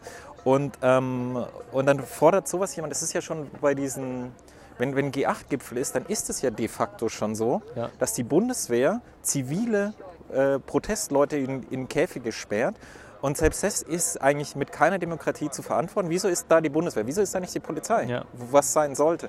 Und so und das, und das, das überhaupt zu fordern, zeugt für mich davon, dass jemand das Grundgesetz entweder nicht kennt, was ich für wahrscheinlich halte, oder ja. es interessiert ihn nicht, was ich auch für wahrscheinlich halte. Das ist, da wollen, da wollen einfach diejenigen, die die Macht jetzt innehaben, möchten sie ausbauen und sichern. Das ist einfach ein ganz einfaches Prinzip. Ähm, es, bei der Überwachung ist es genau dasselbe. Jetzt ist es ja noch viel einfacher, also man stellt sich mal vor, jemand plant oder macht Initiativen oder ergreift Initiativen, plant Proteste oder plant eine große Bewegung. Es ist ja jetzt viel einfacher, diese Leute zu diskreditieren. Man, man muss gar nicht die gesamte Bewegung bekämpfen, sondern das Ziel ist es jetzt, schon im Keim das zu ersticken, entweder den Initiator auf irgendeine Weise zu bedrohen oder vielleicht auch irgendwas publik zu machen. Kann, können auch Kleinigkeiten sein. wer weiß es denn schon? Es kann auch ein Rechtsanwalt sein, der hier seine Kanzlei hat. Ja? Der ist, hat vielleicht möchte ein Thema initiieren, dem, dem stinkt es, dass eben die Landesregierung hier irgendwas macht. Startet dann, weil er gut vernetzt ist, so eine Initiative, dann greifen die ihn raus und sagen, okay, wir so, wir wissen, dass zum Beispiel können auch harmlose Dinge sein, also relativ harmlose, die aber einen großen Effekt haben. Meinetwegen die sexuelle Orientierung. Okay, mach so weiter und dann posaunen wir raus, was du da machst. Also man kann eben bei den im privaten Umfeld wühlen oder in den privaten quasi Geheimnissen wühlen und irgendwas punktuell publik machen. Und das ist eben die neue Methode. Da muss man die Leute gar nicht mehr niederknüppeln. Man, man erstickt es gleich im Keim. Was sagst du mal konkret, was ist das mit Stuttgart 21? Wieso, wieso hat es die Leute so aufgeregt? Das ist immer noch, meine, der, der, der Typ, der meine Garage ist ein Hamburger, also er hat so ein bisschen, kommt so ein bisschen, in Hamburg gibt es halt mehr Protestkultur. Das ist aber ein alter Mann, gut bürgerlicher alter Mann, der geht immer noch auf die Stuttgart 21 Demos. Jetzt, wo eigentlich man sagen würde, jetzt, jetzt es ist ja eigentlich schon, schon so entschieden und, und die Leute finden sich immer noch nicht damit ab, aber wirklich immer noch ein Querschnitt der Bevölkerung. das ist eben, da, da, vermischen sich ja viele Dinge. Also es, es, geht ja eigentlich nicht primär um den Bahnhof. Also das ist meine These. Es hat ja nichts mit dem ich fand auch lange ja die Diskussion, ob jetzt, ob jetzt der Bahnhof gebaut wird oder ob da über Brandschutzwege und so weiter, das ist zwar legitim, aber das ist ja nicht der Kern. Hier geht es ja darum, äh, wie werden solche Großprojekte geplant und wie, äh, also wie verhält sich Politik gegenüber dem Bürger. Und eben, da wurde eben zum, sehr krass wahrgenommen, wie eben diese, dieser hohe Grad der korrupten Politiker, die Netzwerke, was sie sich eigentlich herausnehmen. Also dass sie einfach, ich weiß nicht, wie ich beschreiben soll, es, irgendwie wurde es spürbar, dass in diesem Land was nicht stimmt. Ja. ja. Und nur wie gesagt, nochmal, also ich, ich, ich, weiß nicht genau, ob ich das beantworte. Das ist eher so ein diffuses Gefühl. Klar, dass man jetzt die, äh, die Leute nicht ordentlich beteiligt hat, ähm, aber dass auch am Anfang das, ähm, dass es gar keine Instrumente gibt, um überhaupt die Leute zu, so ordentlich zu beteiligen. Ähm, das sind alles so Faktoren. Nur was mich jetzt stört, ist, dass eben es gibt keine Konsequenz. Also ich bin ja hier ein Stück unterwegs. Und während die Proteste noch ähm, sehr akut waren, ja, also als hier noch sehr, sehr viele mehr Menschen als jetzt noch demonstriert haben, da war ich, habe ich mich hier mal getroffen mit dem Arbeitskreis hier Bürgerhaushalt hier in Stuttgart. Da sitzen dann so Vertreter von Grüne und so da drin und wollen mir erzählen, als ich dann gemeint habe, den Bürgerhaushalt müssen wir doch massiv ausbauen. Man hat es doch einmal gemacht, das erste Mal, und jetzt beim zweiten Mal macht man es fast genauso wie davor und macht alle Fehler nochmal. Ohne Verbindlichkeit, eine schwache Internetplattform. Und was, weißt du, was sie mir da ins Gesicht gesagt hat? Eine Dame, die da war. Was? Gesagt, wissen Sie, die Leute wollen gar nicht beteiligt werden. Die wollen keine Bürgerbeteiligung. Die wollen keine Teilhabe. Also da komme ich mir voll verarscht vor. Nee, da kommt man sich deshalb verarscht vor, weil die, die, die Leute zeigen doch, dass es ihnen nicht egal ist, indem sie auf die Straße gehen. Weil es ist ja sehr selten geworden, dass man überhaupt auf die Straße geht. Und wenn, wenn selbst mein alter Hamburger gutbürgerlicher Vermieter und meine Fotografin mit ihrer Familie und so, also so ganz normale Anwälte, äh, Lehrer, ähm, irgendwie ganz konservativ, die, die, die Mitte der Gesellschaft, die, die Linken, die Rechten, die Mitte, alle gehen dahin und sagen uns, Teilschnitt, nicht allen, aber uns Teilschnitt gefällt das nicht, ja. wie es läuft. Das, das, also ich, ein deutlicheres Signal, dass man neue Beteiligungsformen braucht, kann es ja überhaupt nicht geben. Also das, ich verstehe auch gar nicht, warum jetzt alles so in Stocken gerät. Es, aber ich er, erkläre mir das dadurch, wenn man natürlich mehr Beteiligungsprozesse generiert oder schafft, dann nimmt man sich selber ein bisschen Macht. Das ist ja ganz klar. Und die Grünen haben genauso einen Machtinstinkt wie die CDU. Das sieht man hier auch in der Landesregierung. Auf einmal weißt du, haben sich ganz groß auf die Fahnen gesch geschrieben, ja, äh, hier Volksbegehren und so, Volksentscheid ohne Quorum. Das war ja Bedingung. Ja. Und jetzt auf einmal ist davon nicht mehr die Rede. Ja, die, die Grünen, weißt du noch? Und Volksentscheid äh, mit Quorum ist eine Verarschung. Das ja, nee, aber jetzt die Grünen, ist doch hier äh, Grünen im Bundestag, Antikriegspartei, weißt du noch, Afghanistan? Ja, ja. Die Grünen haben mitregierend den Afghanistan-Einsatz unserer Bundeswehr mitverantwortlich, die Antikriegspartei. Also wie kannst du jemanden so überhaupt noch jemals wieder wählen? Das ist doch, natürlich kommen sich die Leute verarscht vor. Ja, also das ist halt, und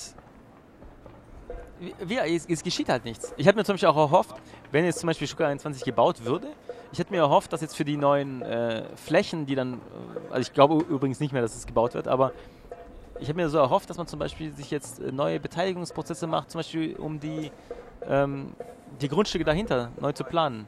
Ja? Rosensteinviertel und so weiter. Weil jetzt ist ja so, was da am Mailänder Platz auch entsteht, hochpreisiges Wohnen, Shopping Mall, das sind so Konzepte, die sind irgendwie schon seit 30 Jahren überholt. Ja. Also, das, das sind sehr, sehr alt-stuttgarterische Konzepte. Also Stuttgart wirklich macht eine Stadtplanung, die wirklich sowas von überholt ist, das ist unglaublich.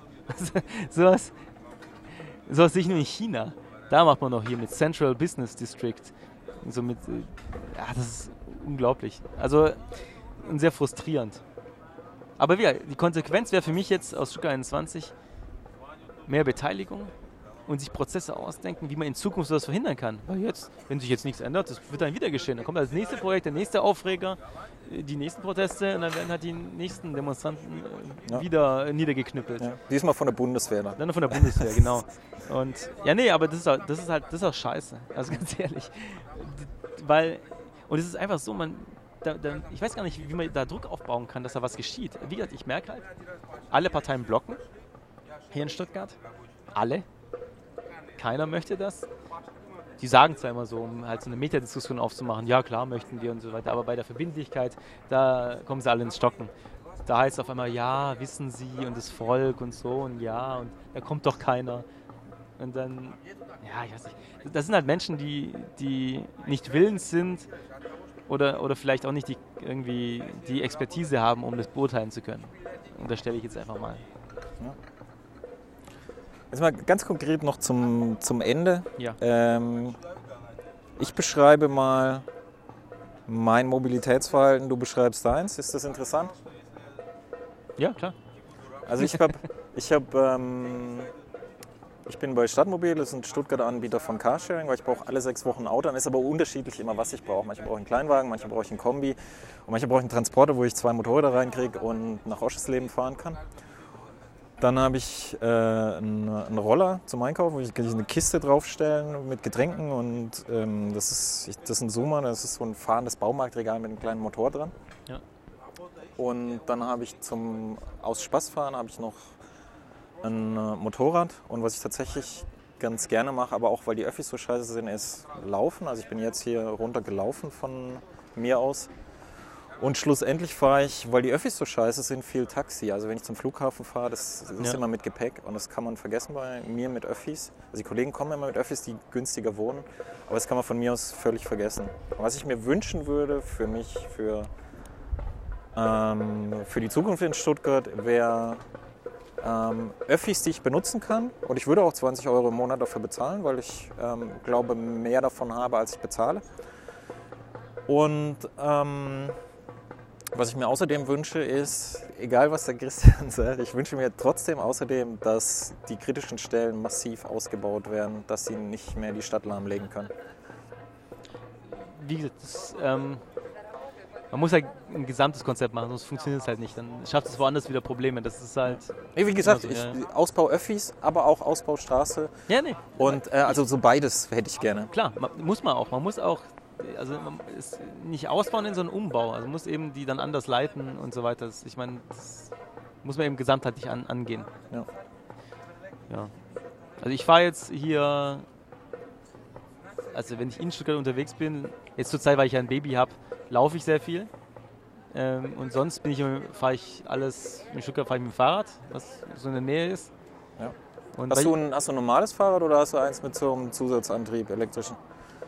Nee, so viel Geld habe ich nicht. die sind okay. ja schweineteuer. Also das mit der Elektromobilität, das ist ja, so wie es hier gemacht wird, so ein Humbug. Also ganz ehrlich, da, da kriege ich schon, da kriege ich die Krätze, wenn ich das schon sehe hier. Nee, weil also die, die, Post hat, hat bei mir diese Fahrräder, weil die ja, sonst ja, bei mir den Berg nicht mit dem Elektroantrieb. Es kann doch überhaupt nicht funktionieren, wenn, wenn die Dinger 2000 Euro aufwärts kosten. Also erstens wertes Geld, das zu kaufen. Äh, es ist überraschend viele. Und dann muss ich immer Angst haben, das stehen zu lassen. Also das hat ja noch keiner gelöst. Also dann, klar, ich kann es mit so einem Schloss festmachen, aber wenn das Ding 2000 Euro kostet, dann kommt einer mit dem Bolzenschneider. Also ich, ich habe ein Jahr in China gelebt. Da ist die, wir reden ja hier immer von so einer abstrakten Elektrorevolution. In China findet die schon seit so vielen Jahren statt. Ähm, zum Beispiel in Shanghai hatte ich mein E-Bike für 150 Euro. Okay. Ähm, Und was ist da drin? Autobatterie wahrscheinlich. Das ist so eine spezielle Batterie. Ist relativ groß, relativ klobig. Ähm, ja. Dieses E-Bike wird jetzt auch, das für 150 Euro wird jetzt am, am Berg nicht funktionieren, tatsächlich. Ähm, es hat auch nur zwei Gänge. Aber dort fahren eben die Dinger in Hunderttausender Zahlen rum, weil die die gesamte Innenstadt für Zweitakter gesperrt haben. Ja. Und, und was die dort eben machen ist, und an jeder Ecke steht einer, der sie reparieren kann. Das heißt, wenn da was kaputt geht, die Dinger sind jetzt nicht so, sind nicht, nicht so toll verarbeitet, aber es, an jeder Ecke steht halt einer, der repariert das für 50 Cent. Was ich nur sagen will, ist, wenn Innovationen von irgendwoher kommen in dem Bereich, dann aus China und nicht von hier. Weil hier es nie ein Massenprodukt werden kann, weil es einfach zu teuer ist. Ja. Und dadurch benutzen es zu wenig Leute. Das ist einfach eine ganz einfache Methode. Wenn der Staat es wirklich wollte, dann muss es krass subventioniert werden. Dann müssen, müssen wir die Dinger halt für 400 Euro kaufen können und der Rest irgendwie finanziert der Staat, wenn man das wirklich möchte. Das, aber so, wie es jetzt gemacht wird, ja, aber ich drifte ab. Also ich fahre Fahrrad, ja. Fußgänger, ganz viel. Ähm, weil ich ja kein VVS-Ticket habe. Ich würde viel mehr VVS fahren, nur für die Einzeltickets sind halt viel zu teuer. Und Monatsticket lohnt sich für mich halt nicht. Und sonst halt Auto. Ich, und die ganzen Carsharing-Konzepte, die funktionieren halt bei mir nicht, weil ähm, Stadtmobil und alle, die, die funktionieren halt nur, wenn du es kurz nutzt und wieder zurückbringst. Ja. Nur wenn du halt mal einen Tag irgendwo anders hinfährst, dann läuft die Uhr ja weiter. Und dann würde mich so ein Trip nach Tübingen halt 40 Euro kosten. Und das ist halt erstens rechnet sich das nicht und zweitens ist dann die Hemmschwelle, dass ich nach Tübingen fahre, so extrem hoch, dass ich gar nicht fahren würde. Also selbst wenn ich, wenn es für mich billiger wäre, viermal im Monat irgendwie 40 Euro zu zahlen, würde ich dann immer dann da sitzen und sagen, okay, wow, jetzt 40 Euro, dass ich da nach Tübingen fahre. Das ist. Ja, wenn du viermal im Monat nur fahren würdest, dann wäre es ja billiger als ein Auto. Aber ich fahre nicht nur viermal, deswegen. Also ich fahre fahr öfters, aber das funktioniert halt erst dann, wenn das flächendeckend ein bisschen ist. Oder dass man wenigstens, wenn ich das Stadtmobil nehmen kann, also das Auto und dann in Tübingen wieder abstellen kann, weil es da auch Stadtmobil gibt. Ja. Dann, also wenn man das mehr vernetzt, dann ist es zukunftsträchtig. Aber jetzt, wie gesagt, jetzt setze ich auf Auto, Fahrrad und Kinderwagen und Füße. Was würdest du dir wünschen? Also du hast schon gesagt, Öffis gescheit ausbauen, wünsche ich mir auch. Was noch? Öffentliche, hier, öffentlicher Verkehrsraum, dass man mehr laufen möchte und durch den Park Fahrrad fahren kann, wünsche ich ja, mir also, ja, alle Aspekte. Also ja, fahrstelllose ÖPNV für die Öffentlichen, das finde ich super. Fußgängerverkehr, da wird eben sehr viel Potenzial verschenkt. Man stellt sich nur mal so als Konzept vor, ähm, wenn alle Steffeles Rolltreppen hätten, nur so mal als Gedankenspiel, wie cool das wäre. Also wie viele Leute dann von, von der Halbhöhenlage nicht mehr quasi das Auto nehmen würden, sondern einfach da gemütlich runterfahren würden. Jetzt, ob das jetzt sinnvoll ist oder wohl es sinnvoll ist, sei mal dahingestellt. Ich sage nur so mal als Vision, man muss man sich ein bisschen frei machen von, von diesen praktischen Sachen, sondern einfach mal, mal ein bisschen träumen. Ja? Und, und was es auch fürs Image von Stuttgart bedeuten würde, wenn man so Konzepte, die halt woanders funktionieren, halt mal ausprobieren würde. Ja? Gut, Fußgängerverkehr hat auch was damit zu tun, wie komme ich von A nach B. Der City-Ring diese Riesenstraßen, die zerschneiden ja die Stadt. Das heißt, es ist sehr anstrengend, über die Straßen rüberzukommen als Fußgänger. Die Straßen müsste man zum Beispiel verkleinern. Es gibt ja für die Konrad-Adenauer-Straße äh, hier vorne, gibt es ja eigentlich schon ein Konzept, das seit, hat schon vor ein paar Jahren gewonnen. Da soll ja auch die Straße verschmalert, äh, verschmälert werden und schmaler gemacht werden, damit man besser jetzt äh, ins ähm, ähm, äh, quasi zur Stadtbibliothek und so weiter hinkommen konnten. Dann entsteht ein ganz neuer Raum. Dann ist nicht mehr diese Barriere. Ja. So, und das hat was mit Fußgängerströmen zu tun. Wenn man eben diese Barrieren abschafft, dann laufen die Leute auch mehr zu Fuß, weil es eben angenehmer ist. Und von Radwegen fange ich gar nicht erst an. Wenn es keine Radwege gibt, gibt es auch keine Fahrradfahrer ja. oder nur wenige. Also ich fahre ja viel Rad hier und das ist halt echt, also es, gibt glaube ich kaum eine Stadt, die so schlecht für den Radverkehr ist wie, wie Stuttgart. Also jetzt ohne mal zu übertreiben. Das ist einfach, da hat man mal 100 Meter Radweg und dann muss ich mich wieder durchquetschen mit Fußgängern und, oder durch den Park muss ich fahren. Das ist, ja, das ist halt nicht optimal. Da gibt es ja schon Konzepte für, vom ADFC haben die ja schon vor 15 Jahren tolle Konzepte entwickelt, die müssen halt mal umgesetzt werden. Also mit, mit, mit Fahrrad, mit Hauptrouten und so weiter haben sie das komplett ausgearbeitet. Da muss, da muss man sich gar nicht das selber ausdenken. Das nee, muss man sich auch nicht. Man kann auch andere Städte nehmen. Hannover zum Beispiel, als ich hingezogen bin, habe ich mir das erste, was ich gemacht habe, erste Amtshandlung ist, ich habe mein Auto abgestellt auf der Straße. Ich habe damals mein Auto nicht mal abgeschlossen. Ja. Ich glaube, da haben dann, ja, wir haben dann irgendwann Penner drin geschlafen. Dann habe ich mir ein Fahrrad gekauft und ich bin überall hingefahren und nach Monaten klopft die Polizei bei mir, sagt, ihr Auto steht im Weg. Ich sage, was, Auto, welches Auto? Und ja, stimmt, ich habe mein Auto ja abgestellt. Und dann war das Auto total verstaubt, Batterie tot und wir mussten zusammen mit der Polizei wegschieben, damit die dort halt ihre Baustelle aufmachen konnten, weil du es einfach nicht brauchst. Ja. Und ähm, das ist halt in Hannover besonders, weil Hannover halt flach ist, es gibt eine Erhöhung. Aber ähm, es gibt auch in Stuttgart Möglichkeiten, da viel zu machen. Da, dann ist eben, weil eben Stuttgart nicht flach ist, da muss man eben die Schnittstellen besser ausbauen. Zum Beispiel muss man immer an den Stellen, wo jetzt quasi der Berg anfängt, ähm, muss man dann quasi Möglichkeiten schaffen, dass man mit, der, mit der Straßenbahn, wenn jetzt alle fahrscheinlos fahren würden, dann kann man kurz in die Straßenbahn, zack, oder in die U-Bahn einfach hochfahren und dann weiter. Und dann muss man eben, oder wenn die Leute zum Beispiel oben, äh, wenn die von Filtern kommen, möchten oben ihr Fahrrad abstellen, dann muss man eben Möglichkeiten schaffen, damit das Fahrrad sicher abgestellt wird. Also diese Schnittstellen eben zu designen. Ja. Das ist eben das Entscheidende dabei, damit man eben das, das Verkehrsmittel schnell wechseln kann. Und zwar mit einem gewissen Komfort, ja, damit man nicht Angst haben muss um sein Fahrrad, oder dass es dann, wenn man wiederkommt, dass es dann ja. Voll gehagelt ist. Also es gibt so, so äh, in der Unterführung von Bahnhöfen gibt es manchmal so Fahrradregale zum Beispiel und das finde ich zum Beispiel total cool. Das müsste ja, nur geben. dann müsste man eben Lösungen finden, die nicht ganz so scheiße aussehen.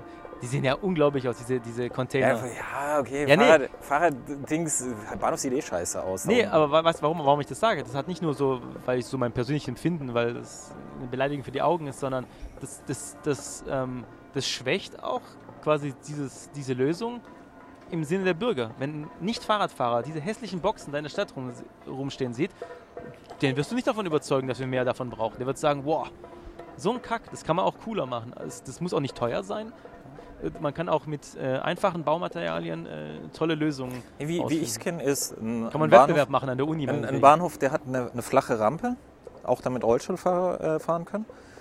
Und dann unten ist der Tunnel, der zu den Gleisen führt, an einer Stelle massiv eingebuchtet. Und da stehen ein paar Tresore, wo du Zeug ablegen kannst, zum Beispiel einen Rollerhelm oder so. Und dann in der Ecke ist, ist, ist nicht eine zu Box, sondern es ist offen. Und du kannst Fahrräder halt auf so ein Gestell schieben und das Gestell so nach oben klappen. Da ist ein ja. Gegengewicht dran. So. Also, und das, dann sind einfach offen da die Fahrräder weg verstaut. Und dann steigst du in die Bahn ein. Und das, finde ich, sieht nicht so schlimm aus. Ja, ja wir, es, es gibt gute und schlechte Lösungen. Ich sage nur, man sollte sich halt für die guten Lösungen entscheiden, weil sonst jeder, man muss ja, die, man muss ja eine breite Akzeptanz schaffen und nicht ähm, irgendwas machen, dann ist die Hälfte der Stuttgarter dann sagen sie, okay, das wollen wir nicht, das bringt halt einen nicht weiter. Man braucht halt eine ja. allgemeine Akzeptanz und ein Gesamtkonzept. Also, wie gesagt, Stuttgart muss eine Vision definieren, wo man, wo Stuttgart hin will. Ja. wie gesagt, ich habe den Anspruch, dass Stuttgart Avantgarde werden muss im Bereich Mobilität und dazu gehören eben innovative Konzepte und daran muss man halt arbeiten. Weil ohne Vision, ja. ich meine, klar, wir können jetzt punktuell Sachen verändern, nur das wird die Gesamtprobleme nicht lösen und die sind halt so eminent, dass man halt, ja, also wie gesagt, mit Ampelschaltungen und Tempo 40 kommen wir dann auch nicht weiter. Das stimmt. Christian, vielen, vielen Dank für deine Zeit und ähm, ja, viel Glück bei der politischen Arbeit, weil einfach wird es nicht. Ja, einfach ist nie. Super. Danke. Tschüss. Ciao, ciao.